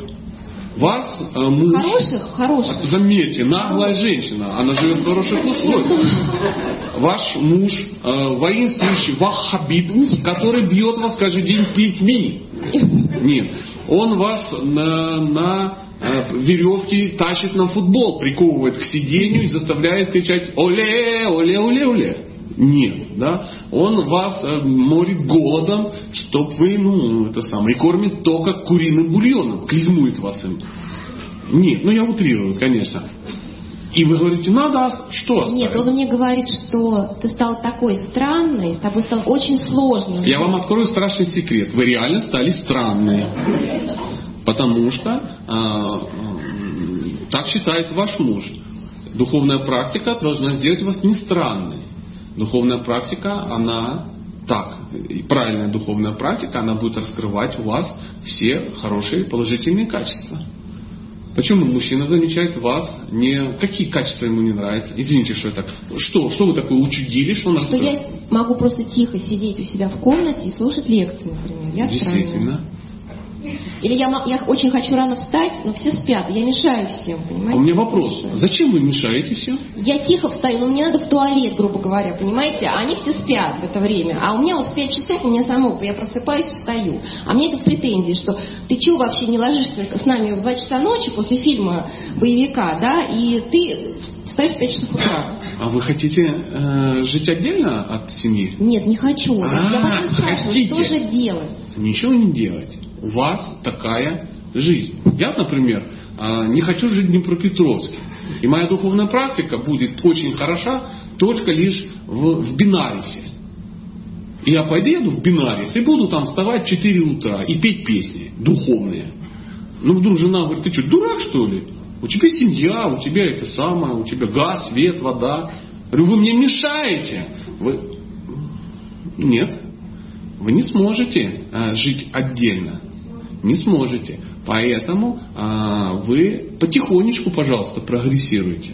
Не надо вставать в 5 утра. Ну, даже если я в 7 встану, они все равно будут спать до 12. Но это, это мелочь. Я просто... Хорошо, а если вы просто встали блины себе нажарить в 5 утра, без всякой духовной практики, вам бы предъявили? Удивительно. Ну так это же проблема просто менеджмента. Причем здесь духовная жизнь? У вас проблемы в семье. Вы не понимаете друг друга. Просто-напросто. Вы не строите отношения. Вы не открываете сердце мужа. Согласна. Так в чем же папа виноват? То есть, значит, я вопрос... Так давайте уберем духовность. Вопрос Нет. с себя начинать. Конечно, а с кого? Начинать меня себя- вообще не получится. Поэтому надо строить сначала отношения. Мы же когда говорили про две рельсы, про две рельсы. Невозможно построить отношения по правой рельсе, если вы не построили отношения по левой. У вас есть, у вас есть непонимание. Ваш мужчина вас не воспринимает как личность. Вы для него, я, я, я даже не знаю, ну, просто домохозяйка, которая должна кормить, сексовать и стирать. Потому что вы неправильно построили семейные отношения. Ему глубоко наплевать на ваши духовные пропозиции. Абсолютно. Вы были на предыдущих лекциях? Были. Треугольнички рисовали? Рисовали. Вы нарушили правила? Нарушили. Перестраивайте их. Изучайте как и стройте отношения. Никогда не получится, что мужчина будет интересоваться вашим интеллектом, вашими, вашей душой, если вы неправильно построили отношения. Это пример того. Это и есть левая, левая, левая рельса, дхарма. Постройте дхарму жены. Выстроите отношения, иначе у вас не получится. А на следующую жизнь откладываете, а что изменится? В следующей жизни что изменится? Вам попадется святой? Нет. Нет, не попадется. Поэтому постройте эти отношения. Сложно это? Ну, опять же, мы уже про картошку шутили.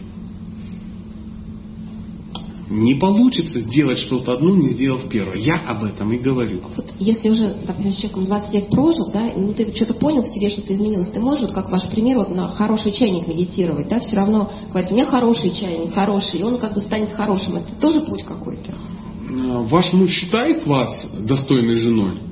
Или он считает вас странной женой? Ну, наверное, странно. странной женой, которой глубоко наплевать на него, условно говоря. Ей интересно сидеть и несколько часов слушать что-то такое. Вместо того, чтобы э, общаться со своим мужем. Может, он хочет с вами общаться, вы не хотите общаться. Вы его считаете ниже. Вот в чем проблема. Я уже не считаю ниже, я борюсь с этим, я все это принимаю. Я, опять же, я выбрала его. Я не- а вину себя не снимаю, да, то есть это никто не Причем, заставлял. какая ви- Нету никакой вины. Ну, Это ваш выбор. Мой выбор, да. Да, Мой да. выбор. И вины у вас никакой нету. Вы просто не прыгаете выше головы. Вы раньше времени не запрыгнете в духовный мир. Сосредоточьтесь. Вам мешают э, заниматься духовными практиками. То есть ваши книги сжигают ежедневно в э, четки, как бы кидают в унитаз. Ну и тому подобное. А какие-то духовные атрибуты ну, оскверняют писая на них. Нет, ничего ж такого не происходит. Он беспокоится, что жена в 5 утра, блин, встает и громко ходит в туалет до такой степени, что все просыпаются. И потом ложится спать на 6 часов раньше, чем муж. Он в два, она в восемь. И встает на 6 часов раньше. Вы вообще хотя бы пересекаетесь в мире? Ну, вот я о чем. Вы не сможете выстроить отношения, не построив важное. Заметьте, наша лекция по духовной практике, она была после семейных отношений, после родителей, детских отношений. Ну, как вот. Вот это нужно сделать. Вам есть над чем работать. Я очень извиняюсь, что ну, вас как женщину может ну, ну как-то подергал. Но вырвать этот стереотип, который вы сказали, так может отложить? Может. А зачем? Что изменится? Ждать более лучшие условия? Да у вас колоссальные условия. Не хотите в таких условиях? Вы можете попасть в другие. Ну, например, родиться без ног болезненные, вас никто не возьмет замуж в следующей жизни, у вас никогда не будет детей, над вами будут все смеяться, никто не будет общаться. И вы будете сидеть в какой-то норе и молиться Богу. Вам мешает час молиться Богу? Нет. Вам мешает прогрессировать? Нет. И даже при таких идеальных условиях вы говорите отложить на следующую жизнь. А вот тут вы сами разберитесь, почему. Может быть, вы какую-то лень провели? Может быть, вы ищете философию, чтобы это не делать? Может быть. А может и нет, я ж не знаю. Я с вами не знаком. Ну так, близко. Поэтому вам надо самой это анализировать, узнавать, как это делать. Поэтому история про две рельсы, она об этом.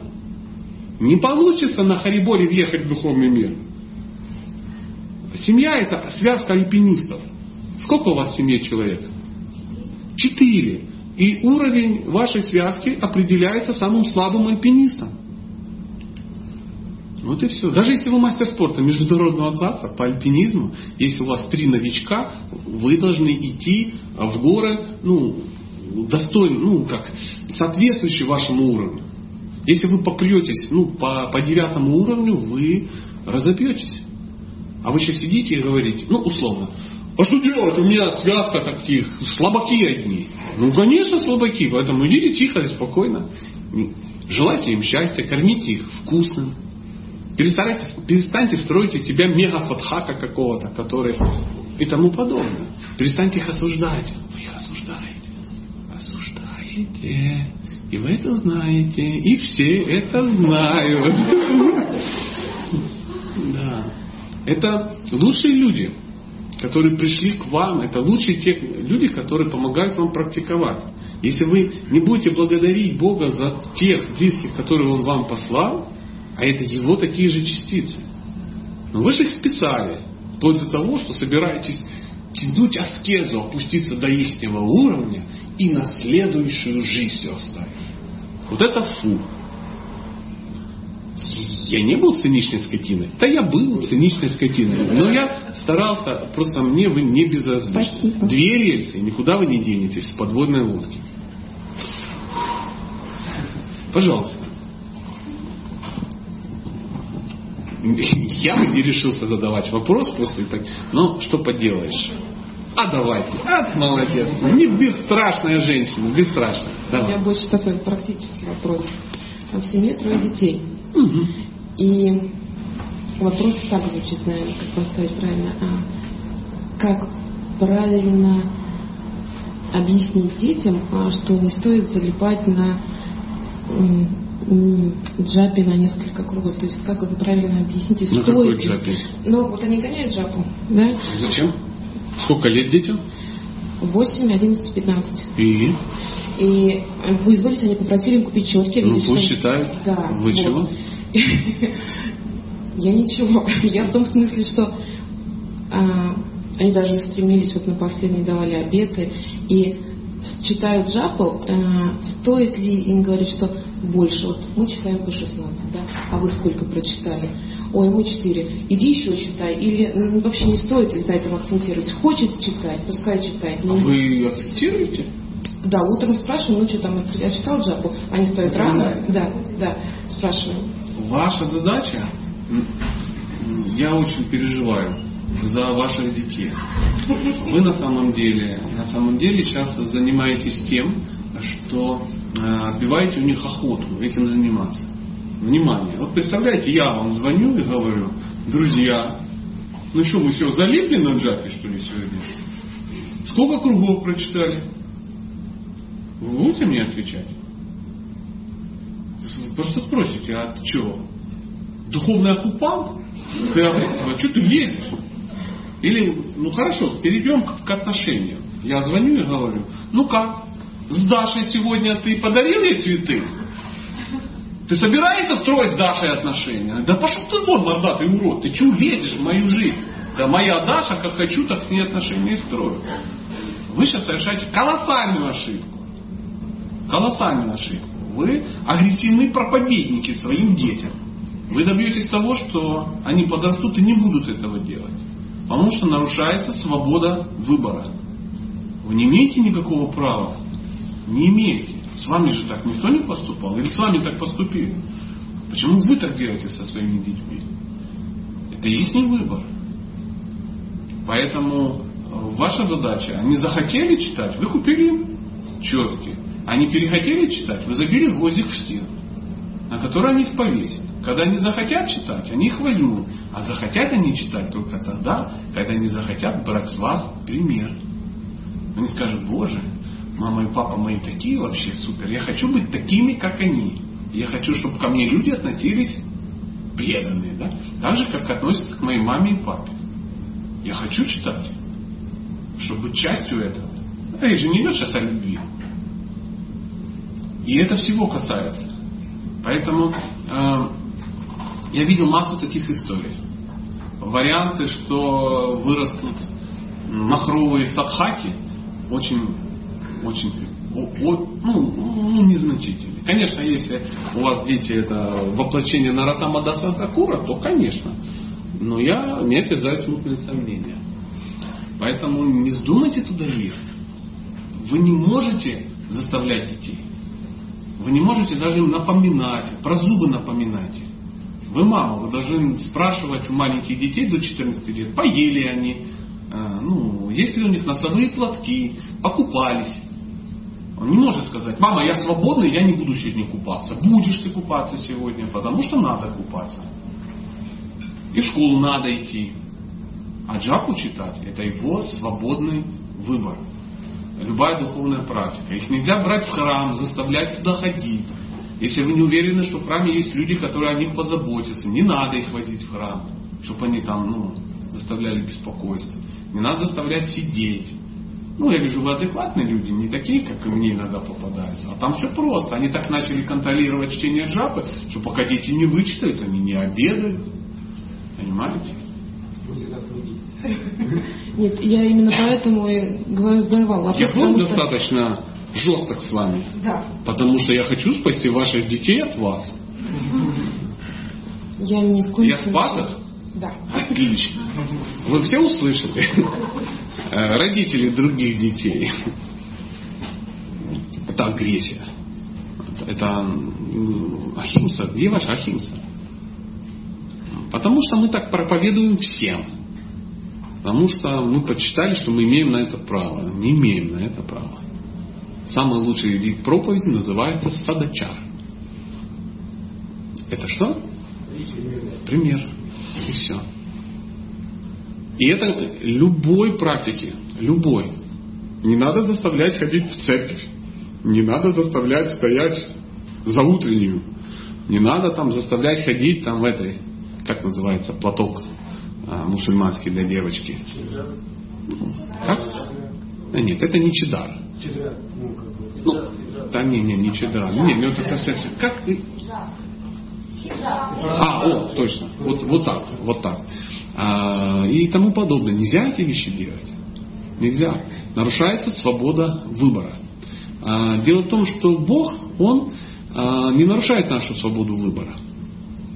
Как вы думаете, мы что должны выполнять? Волю Бога или желание Бога? Чем отличается воля Бога от желания Бога?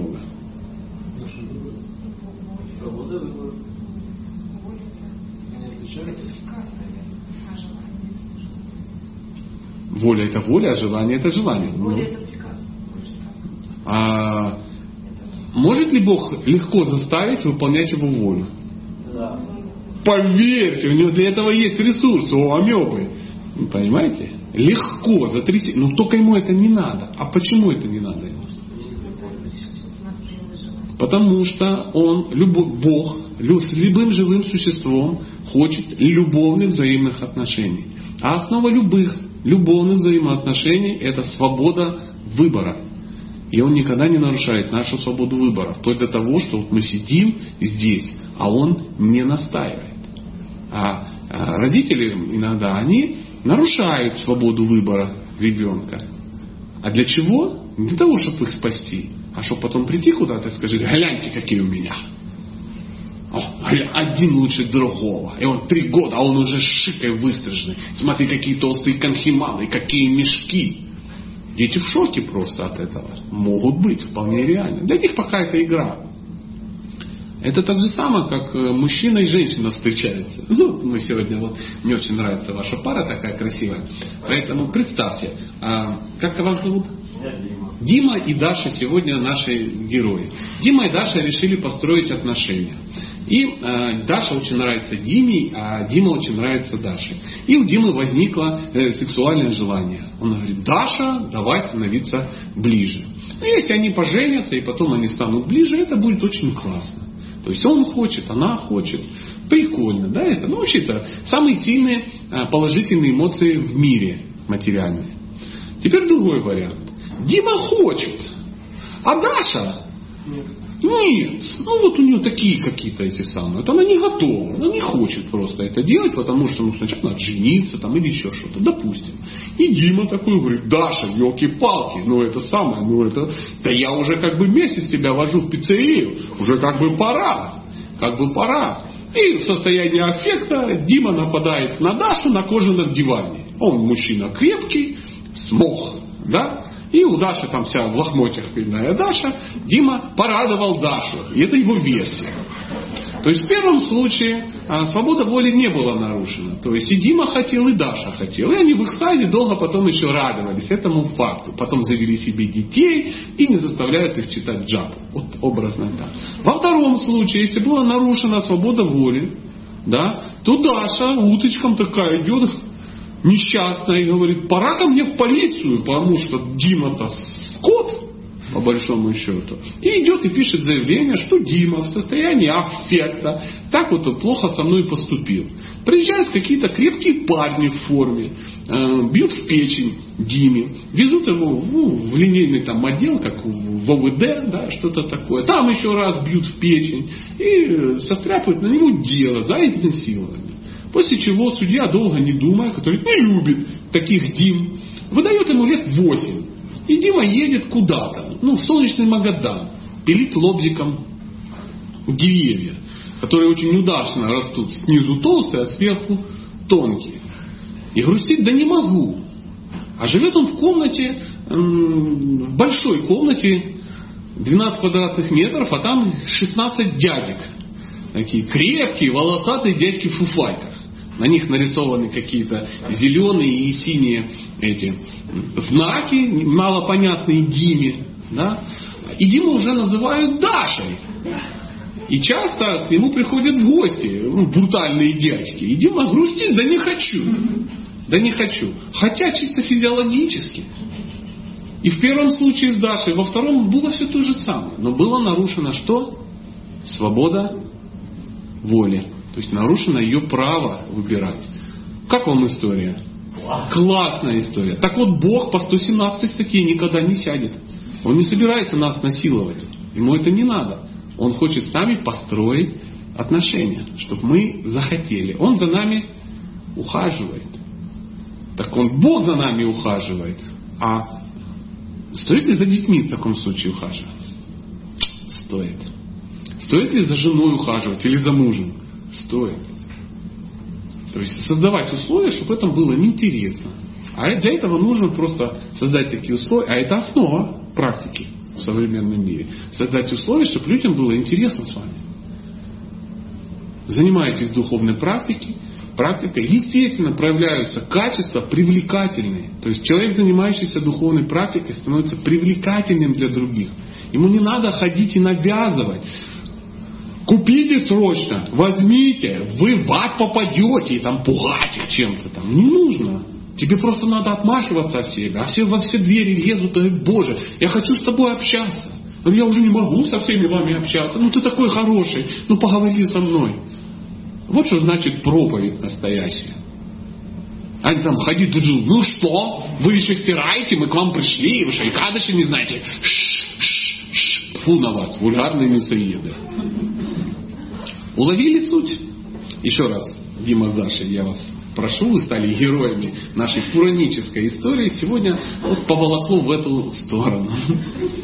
Даша уловила суть? Ай, молодец. Ну, главное, чтобы Дима уловил. Дима уловил. Дима уловил. А если Дима не уловил, пиши мне ВКонтакте. Пожалуйста. Да я э, без УВД жесток. Пожалуйста, есть ли еще вопросы? У нас есть еще ну, немного времени, но тем не менее, давайте. Да, пожалуйста, пожалуйста. Я постараюсь ну, быть максимально мягким. Я вас так давно слушаю, что мне это только нравится. Значит, вот как бы человек, как вы говорите, аллегория с женой, да, и любимой женщиной. То есть вот он долго-долго ищет. Э, то есть религия это как вот э, любимая женщина. То есть он долго может искать сколько угодно, это его право.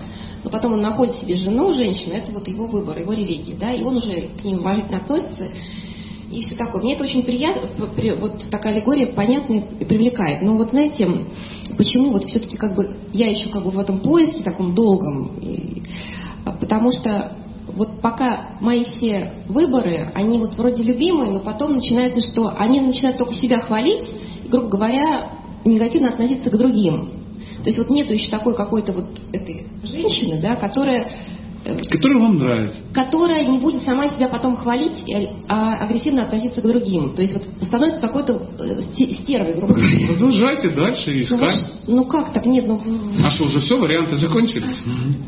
Не, ну, вот то, что приемлемо мне, как в том мире, в котором я живу, вот это так. Все остальное, может быть, есть где-то, но я туда недоступна, скажем так. Даже если ситуация безвыходная, даже если вас еле, у вас всегда есть два выхода. Знаете такую шутку дурную? Поэтому э, варианты всегда есть. То есть э, вы ищете какие-то духовные практики, и вам попадаются люди, ну, которые ну, неправильно или некрасиво, возможно, презентуют или неправильно сами практикуют. Продолжайте искать. Если вы хотите, ну, как мужчина ищет себе женщину, видит, что она неадекватна. Я подозреваю, что это действительно неправильная трактовка, как вы только что сказали. Но, а, ну, как сказать, вот э, находиться в каком-то обществе, в котором фактически все неправильно трактуют. Ну что ж такое? Это очень ну, коробит. Это а что, что ложное вы, это... вы в обществе находитесь. Я же это самое, ну, меня ж немножко, я немножко волнуюсь. Что ж так, что ж за демоны вас осадили? Ну, может быть, ну, изберите что-то другое, поярче, поярче по, по, по, попривлекательнее. Кто же вас заставляет? Современный мир очень широк. Я, например, так и так могу, и так, и так пробовал, и так. Мне это было интересно, и это интересно, и это. В какой-то момент мне ну, появилась какая-то философия, которая объяснила мне, ну, и удовлетворила меня. И в рамках этой философии, естественно, я вижу массу людей. Есть неадекваты, а есть адекваты. Очень серьезно. Я с неадекватами не общаюсь, общаюсь с адекватами. И то же самое, что сказать православное христианство, оно ужасно. Потому что ну, 80% людей, которые сидят в тюрьмах, они православные. Ну, понятно, ну, потому что их так много, вот, конечно, сидят. Ну и 80% а, святых, это тоже православные. Ну, на этой территории. Просто не общайтесь с уголовниками, общайтесь с, со святыми. Выбирайте адекватных людей. Просто надо в, любой традиции, в любой системе в любой системе будут и те, и другие. И те, и другие. Вы выбираете то, что вам близко. Выбираете тех людей, которые ну, вам помогают двигаться, и игнорируете тех, которые ну, странные. Потому что в любой конфессии, в любом духовном пути всегда будут какие-то начинающие странные люди, которые фанатики. Это не зависит от ну, пути. Так устроено, что человек сумасшедший он когда начинает встречаться с девушкой, которая его, ну, посмотрела на него, приподняла очки и сказала, а ты ничего, поцик. Он начинает бегать и кричать всем, ха, мужики, а я, у меня самая лучшая, а ваши все дуры, дуры, дуры, тупые дуры, Даша лучше всех, да. Ну, он будет ходить, пока там ко мне не подойдет, не получит в печень, да, и мы объясним, что это не так. Он так набегается, наиграется, Дашу пока травмирует до глубины души своим поведением, да, а потом он успокоится. Даша в этот момент лучше дистанцироваться от него ненадолго. Потому что фанатики всегда есть. Это сумасшедшие люди. Фанатизм определяется чем? А, ну, неправильным подходом, незнанием. То есть человек, он ничем ничем не занимается. Так Богом устроено. Это двойное усиление усилий да, при полном забвении цели. Косяк, ненормальный ущерб. И вот он пытается, пытается, пытается, пока ну, не наиграется. Поэтому не надо с ними общаться. Если вы видите, человек фанатик, ну зачем с ним общаться? Вы можете ну, подойти к любой православной церкви, увидеть там ну, пару сумасшедших старушек, которые будут на вас визжать и кричать, куда ты, блин, пошла, без платка, что-то такое. Ну, такое может случиться. Вы можете столкнуться с пьяным батюшкой в гей-клубе, ну, например. Ну, такое тоже может быть. А вы можете посмотреть фильм, например, «Остров» или «Поп» и найти какого-то духовника, который ну, вообще крайне адекватен и игумен там какой-то, да, там правильный, в рамках одной и той же традиции. То есть надо компот отдельно, мухи отдельно. Мы всегда должны понимать люди, которые обманывают, люди, которые а, прикрываются чем-то. То есть мотивы надо искать. И всегда надо избирать.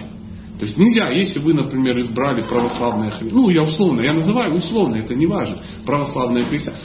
Все, у кого крест на, шее, на шее, мои братья и сестры. Да нет, это ну, пока это все кандидаты. Выберите тех, кто вас ну, двигает куда-то. Э, тот, кто растет, и вы хотите за ним идти.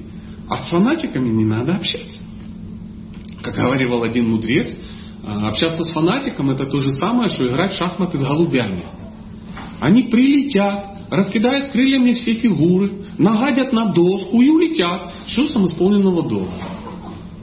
И это фанатики все одинаковые в исламе, в христианстве, в бенгальском гаудио-вашнавизме, в уидаизме, в буддизме, в гербалафе. В Амвей тоже есть. Вы еще не чистите глистером, вы же умрете, зубы выпадут. А, посмотри, глистер, это самое лучшее. Ты такой, ага, думаешь, господи, никогда в жизни не буду чистить зубную пасту с таким названием. Ну, хорошая зубная паста, но вам ее принес псих просто, неадекватный, который сам, кстати, и не чистит, он не может себе даже позволить. Она дорогая.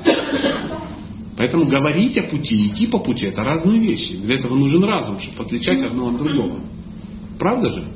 Поэтому в рамках той традиции вы сначала должны узнать философию, познакомиться с носителями философии, отбросить а, ну, студентов, кандидатов в носители философии и общаться с теми, кто ну, реально продвинут. Изучая философию, э, ну, разбираясь с носителями этой философии, с продвинутыми, вы будете прогрессировать. Поэтому в любой традиции надо найти, кто продвинут. В этом варианте. Никто это не скрывает. В любой традиции есть кто? Святые. Читайте святых, общайтесь со святыми в принципе, в каждой традиции такие святые, что они все могут быть авторитетами для человека в поиске. То есть я да. почитаю и, святых, например, там, конечно. в одной, в другой, в третьей. Да. Но вы говорите, что нужно определиться все-таки ну, рано или поздно. Ну вот, например, вы женщина, хотите выйти замуж. Это не значит, что в вашем мире все мужчины, которые рядом с вами, ну, встречаются, все дебилы. И только один ну, божественный. Нет, вы выкидываете сразу дебилов, э, неадекватов, и остается шесть человек которые очень интересны, которые все вам нравятся. Вы выбираете, смотрите и видите, что ну, вот Феликс это то, что надо. И при всем уважении к Артуру, Семену и Ибрагиму, ну, как бы Феликс мой выбор. Я хочу выйти за него замуж. А неумный человек думает, ну, я не буду выбирать. Феликс хороший, я буду с ним спать. Ибрагим будет меня финансировать. Антон Антон будет возить меня в театр, потому что ну, на лицо просто красавец, красавец. А этот, смотрите, он классный парикмахер, будет меня стричь. И женщина хочет сразу э, ну, со всеми общаться. Всегда. А так не будет. Так не будет. Не получится. придется строить отношения с кем-то одним. Правда же? Поэтому пока если вы не можете определиться, это значит в том, что вы пока еще не влюбились, ну, не, не уточнили. Продолжайте вести наблюдение, так вот иронизируют. Но придется выбрать. Синтезировать не получится. Бог, Бог один, я выбираю Бога. А способ достижения это же тоже... Ну, способ один тоже. Ну, вот, например, вам надо из Москвы приехать во Владивосток. Есть много путей. Я вам могу сейчас набросать. Первое – поезд. Москва-Владивосток. Второе – самолет. Шереметьево-Владивосток. Третье – электричка до Мурманска. Там пересесть на паром. И пошел вокруг Швеции, там туда-сюда. И во Владивосток со стороны Японии приплыть через 12 месяцев. Тоже вариант, кстати. Можно на собаках через Сибирь. Можно на дрезине через Никополь, да, там, ну как-то так, тоже вариант. Вам, вы в любом случае доедете, но вопрос времени, и вам придется ехать по одному пути. Вы не сможете одновременно через Мурманск и через Лесосибирск добираться. Я поняла, я согласна. Значит, вы э, сказали таким образом, что все-таки какой-то путь, способ короче. Вопрос как? какой? Ну, сами выбирайте. А, Для этого нужен разум. То есть я могу выбрать и вот такой вот путь, да? ну, такой? конечно. А кто же вам запретит? Нет, ну если я поняла, что есть какой-то путь короче, ну, идите я... по нему. Кто что мне дает? Я не против. Вы адекватный человек, выбираете путь, который вам кажется максимально коротким, который максимально комфортным. Все будут говорить, что их пути максимально комфортны. Это нормальное состояние. Так же, как все мужчины будут говорить, что их жена самая лучшая. Но посмотрите, как они идут. Они так, а я просто поеду, куда-нибудь доеду. Все дороги ведут в Рим. И едет, едет. Или я синтезирую скорость самолета, но комфорт ну, э, поезда. Или и еще свежий воздух дрезины. И попутчиков ну, электрички, которая на Мурманск. И ты все это синтезировал и реально остался на вокзале. И вот а есть люди, которые бегают по вокзалу. Они бегают, бегают, они такое движение создают. Они уже там собрали какие-то поклонников движения по вокзалу. Они там на вокзале ларек поставили, продают религиозную литературу на вокзале. Они спорят с другими торговцами другой литературы на том же вокзале. Они дерутся с ними за правильность пути, но никуда не едут. Это тоже можно быть, и можно стрять в это. А есть еще одна аналогия. Можно поехать на правильном пути, ну, выйти в Хабаровске. Ну, что, вышел. А черт, успею. Я опоздал. И уже в Хабаровске на вокзале ты торгуешь литературой. Ну, и думаешь, а что такое, почему я должен ехать в этом поезде с этими людьми? Я свободный человек, и выходишь на каждой остановке, ждешь следующего поезда, как вы это. А в следующей жизни, ну, в следующей жизни. Вот доехал до Тулы, вышел, пожил полгода. О, поезд опять, опять сел, опять доехал. Доехал там до Рязани, опять вышел, еще полгода пожил. Вроде короткий путь. Но ты все время выходишь. Сегодня ты был в духовном во всем, а вечером бухал. Побухал, побухал, опять прозрел, опять поехал. Хоп, в Рязани ты уже сидишь на наркотиках, на тяжелых. А что торопиться, время есть. Ну, поняли, да, саму аллегорию? Поэтому в любом случае придется выбрать. И в данный момент, если вы не можете выбрать, потому что вы пока на вокзале, ничего страшного. Там все есть. Выбирайте. А, и очень важно посмотреть, это я от себя посоветую, э, ехать придется не одному. Поэтому смотрите на попутчиков без попутчиков грустно. Поэтому смотрите адекватные попутчики. Едут туда, куда вам надо. Присоединяйтесь к ним. Вы услышали мою странную аллегорию? Вот. Есть еще вопрос, или мы будем закругляться, потому что я вижу, мозги начинают взрываться. У нас есть пять минут и а, один вопрос или нет. Пожалуйста как раз касательно последнего вопроса, вот, э, то есть когда нет, а вот у людей действительно, то есть девушка не, не единственная с, так, с такой вот э, проблемой, у многих э, такая возникает такая ситуация, когда в поисках чего-то, то есть нет возможности выбрать путь, а не проще ли сразу обратиться к каким-то к к основам основ, то есть не является ли это основным как бы вот, ну... Что вы имеете в виду? Подойти к начальнику вокзала? Ну, не то, что к начальнику вокзала, нет. Ну, просто... А, ну, ну как? Что есть основа? Попытаться э, выявить как-то вот то направление, от которого все остальное, понятно, пошло. Все остальные как бы пути вот эти вот. И? Так сказать, к депо, так называемым, как бы к основе, от чего все, к отправной точке. А вот я не понимаю пока. Кого вы имеете в виду? Давайте без аллегории, а то я, я сам выдаю, а понимать не понимаю. А, ну, ну что, если напрямую это, а, скажем, тут тоже о, свет, ведической культуре, если начать. То есть ведическая культура это основа? Ну, я считаю, что да. Ну, то есть ну, вы считаете, что ваша жена самая лучшая?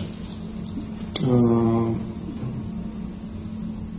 для меня, да, конечно. Ну, идите, кто мне дает. Так нет, я просто к тому, что э, у меня когда возникали подобные же вопросы, то есть точно так же. То есть вы хотите научить другого человека, как выбирать себе жену? Нет, не выбирать же, просто, э, как бы сказать-то. То есть у меня вот этот вот вопрос, когда мне встал, и я выбрал подобный путь, он меня устраивает. То есть я нашел ответы. Идите по нему. Вот, то есть, ну вы сами выбрали? Да. Вот, и она сама выберет, она в адеквате абсолютно адекватная, умная женщина. Я как раз спрашиваю, есть ли смысл вот другим людям, да, скажем, когда вот спрашивают, почему ты вот так, а вот что вот угу. так. Вот меня вот тут меня... То есть вы мучаетесь. Здесь Стоит меня... ли рассказывать о своем пути другим людям? Стоит ли его рекомендовать?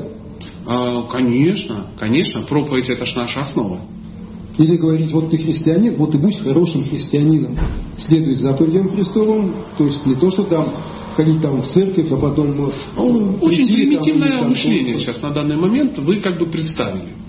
Ну, я извиняюсь, да? А стоит ли рекомендовать? А, конечно, стоит. И вы можете рекомендовать как? Хорошо, по-другому. просто именно что такое проповедь? Дайте определение. Вы говорите, стоит ли заниматься проповедью? Прежде чем определиться, стоит ли этим заниматься, давайте сделаем определение. Что такое проповедь? Может, мы ну, по-разному воспринимаем этот. В любом случае, для меня лично проповедь, конечно, это передача определенных знаний. Нет. То есть, как будто это не проповедь. Передача вкуса. Передача какого-то вкуса это не проповедь. Это передача вкуса. Что такое проповедь? Реклама какая-то, да. Это не проповедь. Это не проповедь, это построение личных отношений. Личный ну, это часть какая-то, но это не проповедь. Проповедь это любые действия, которые приближают человека к Богу. Проповедь это любые действия, которые приближают человека к Богу. Если ваши действия приближают человека к Богу, это проповедь.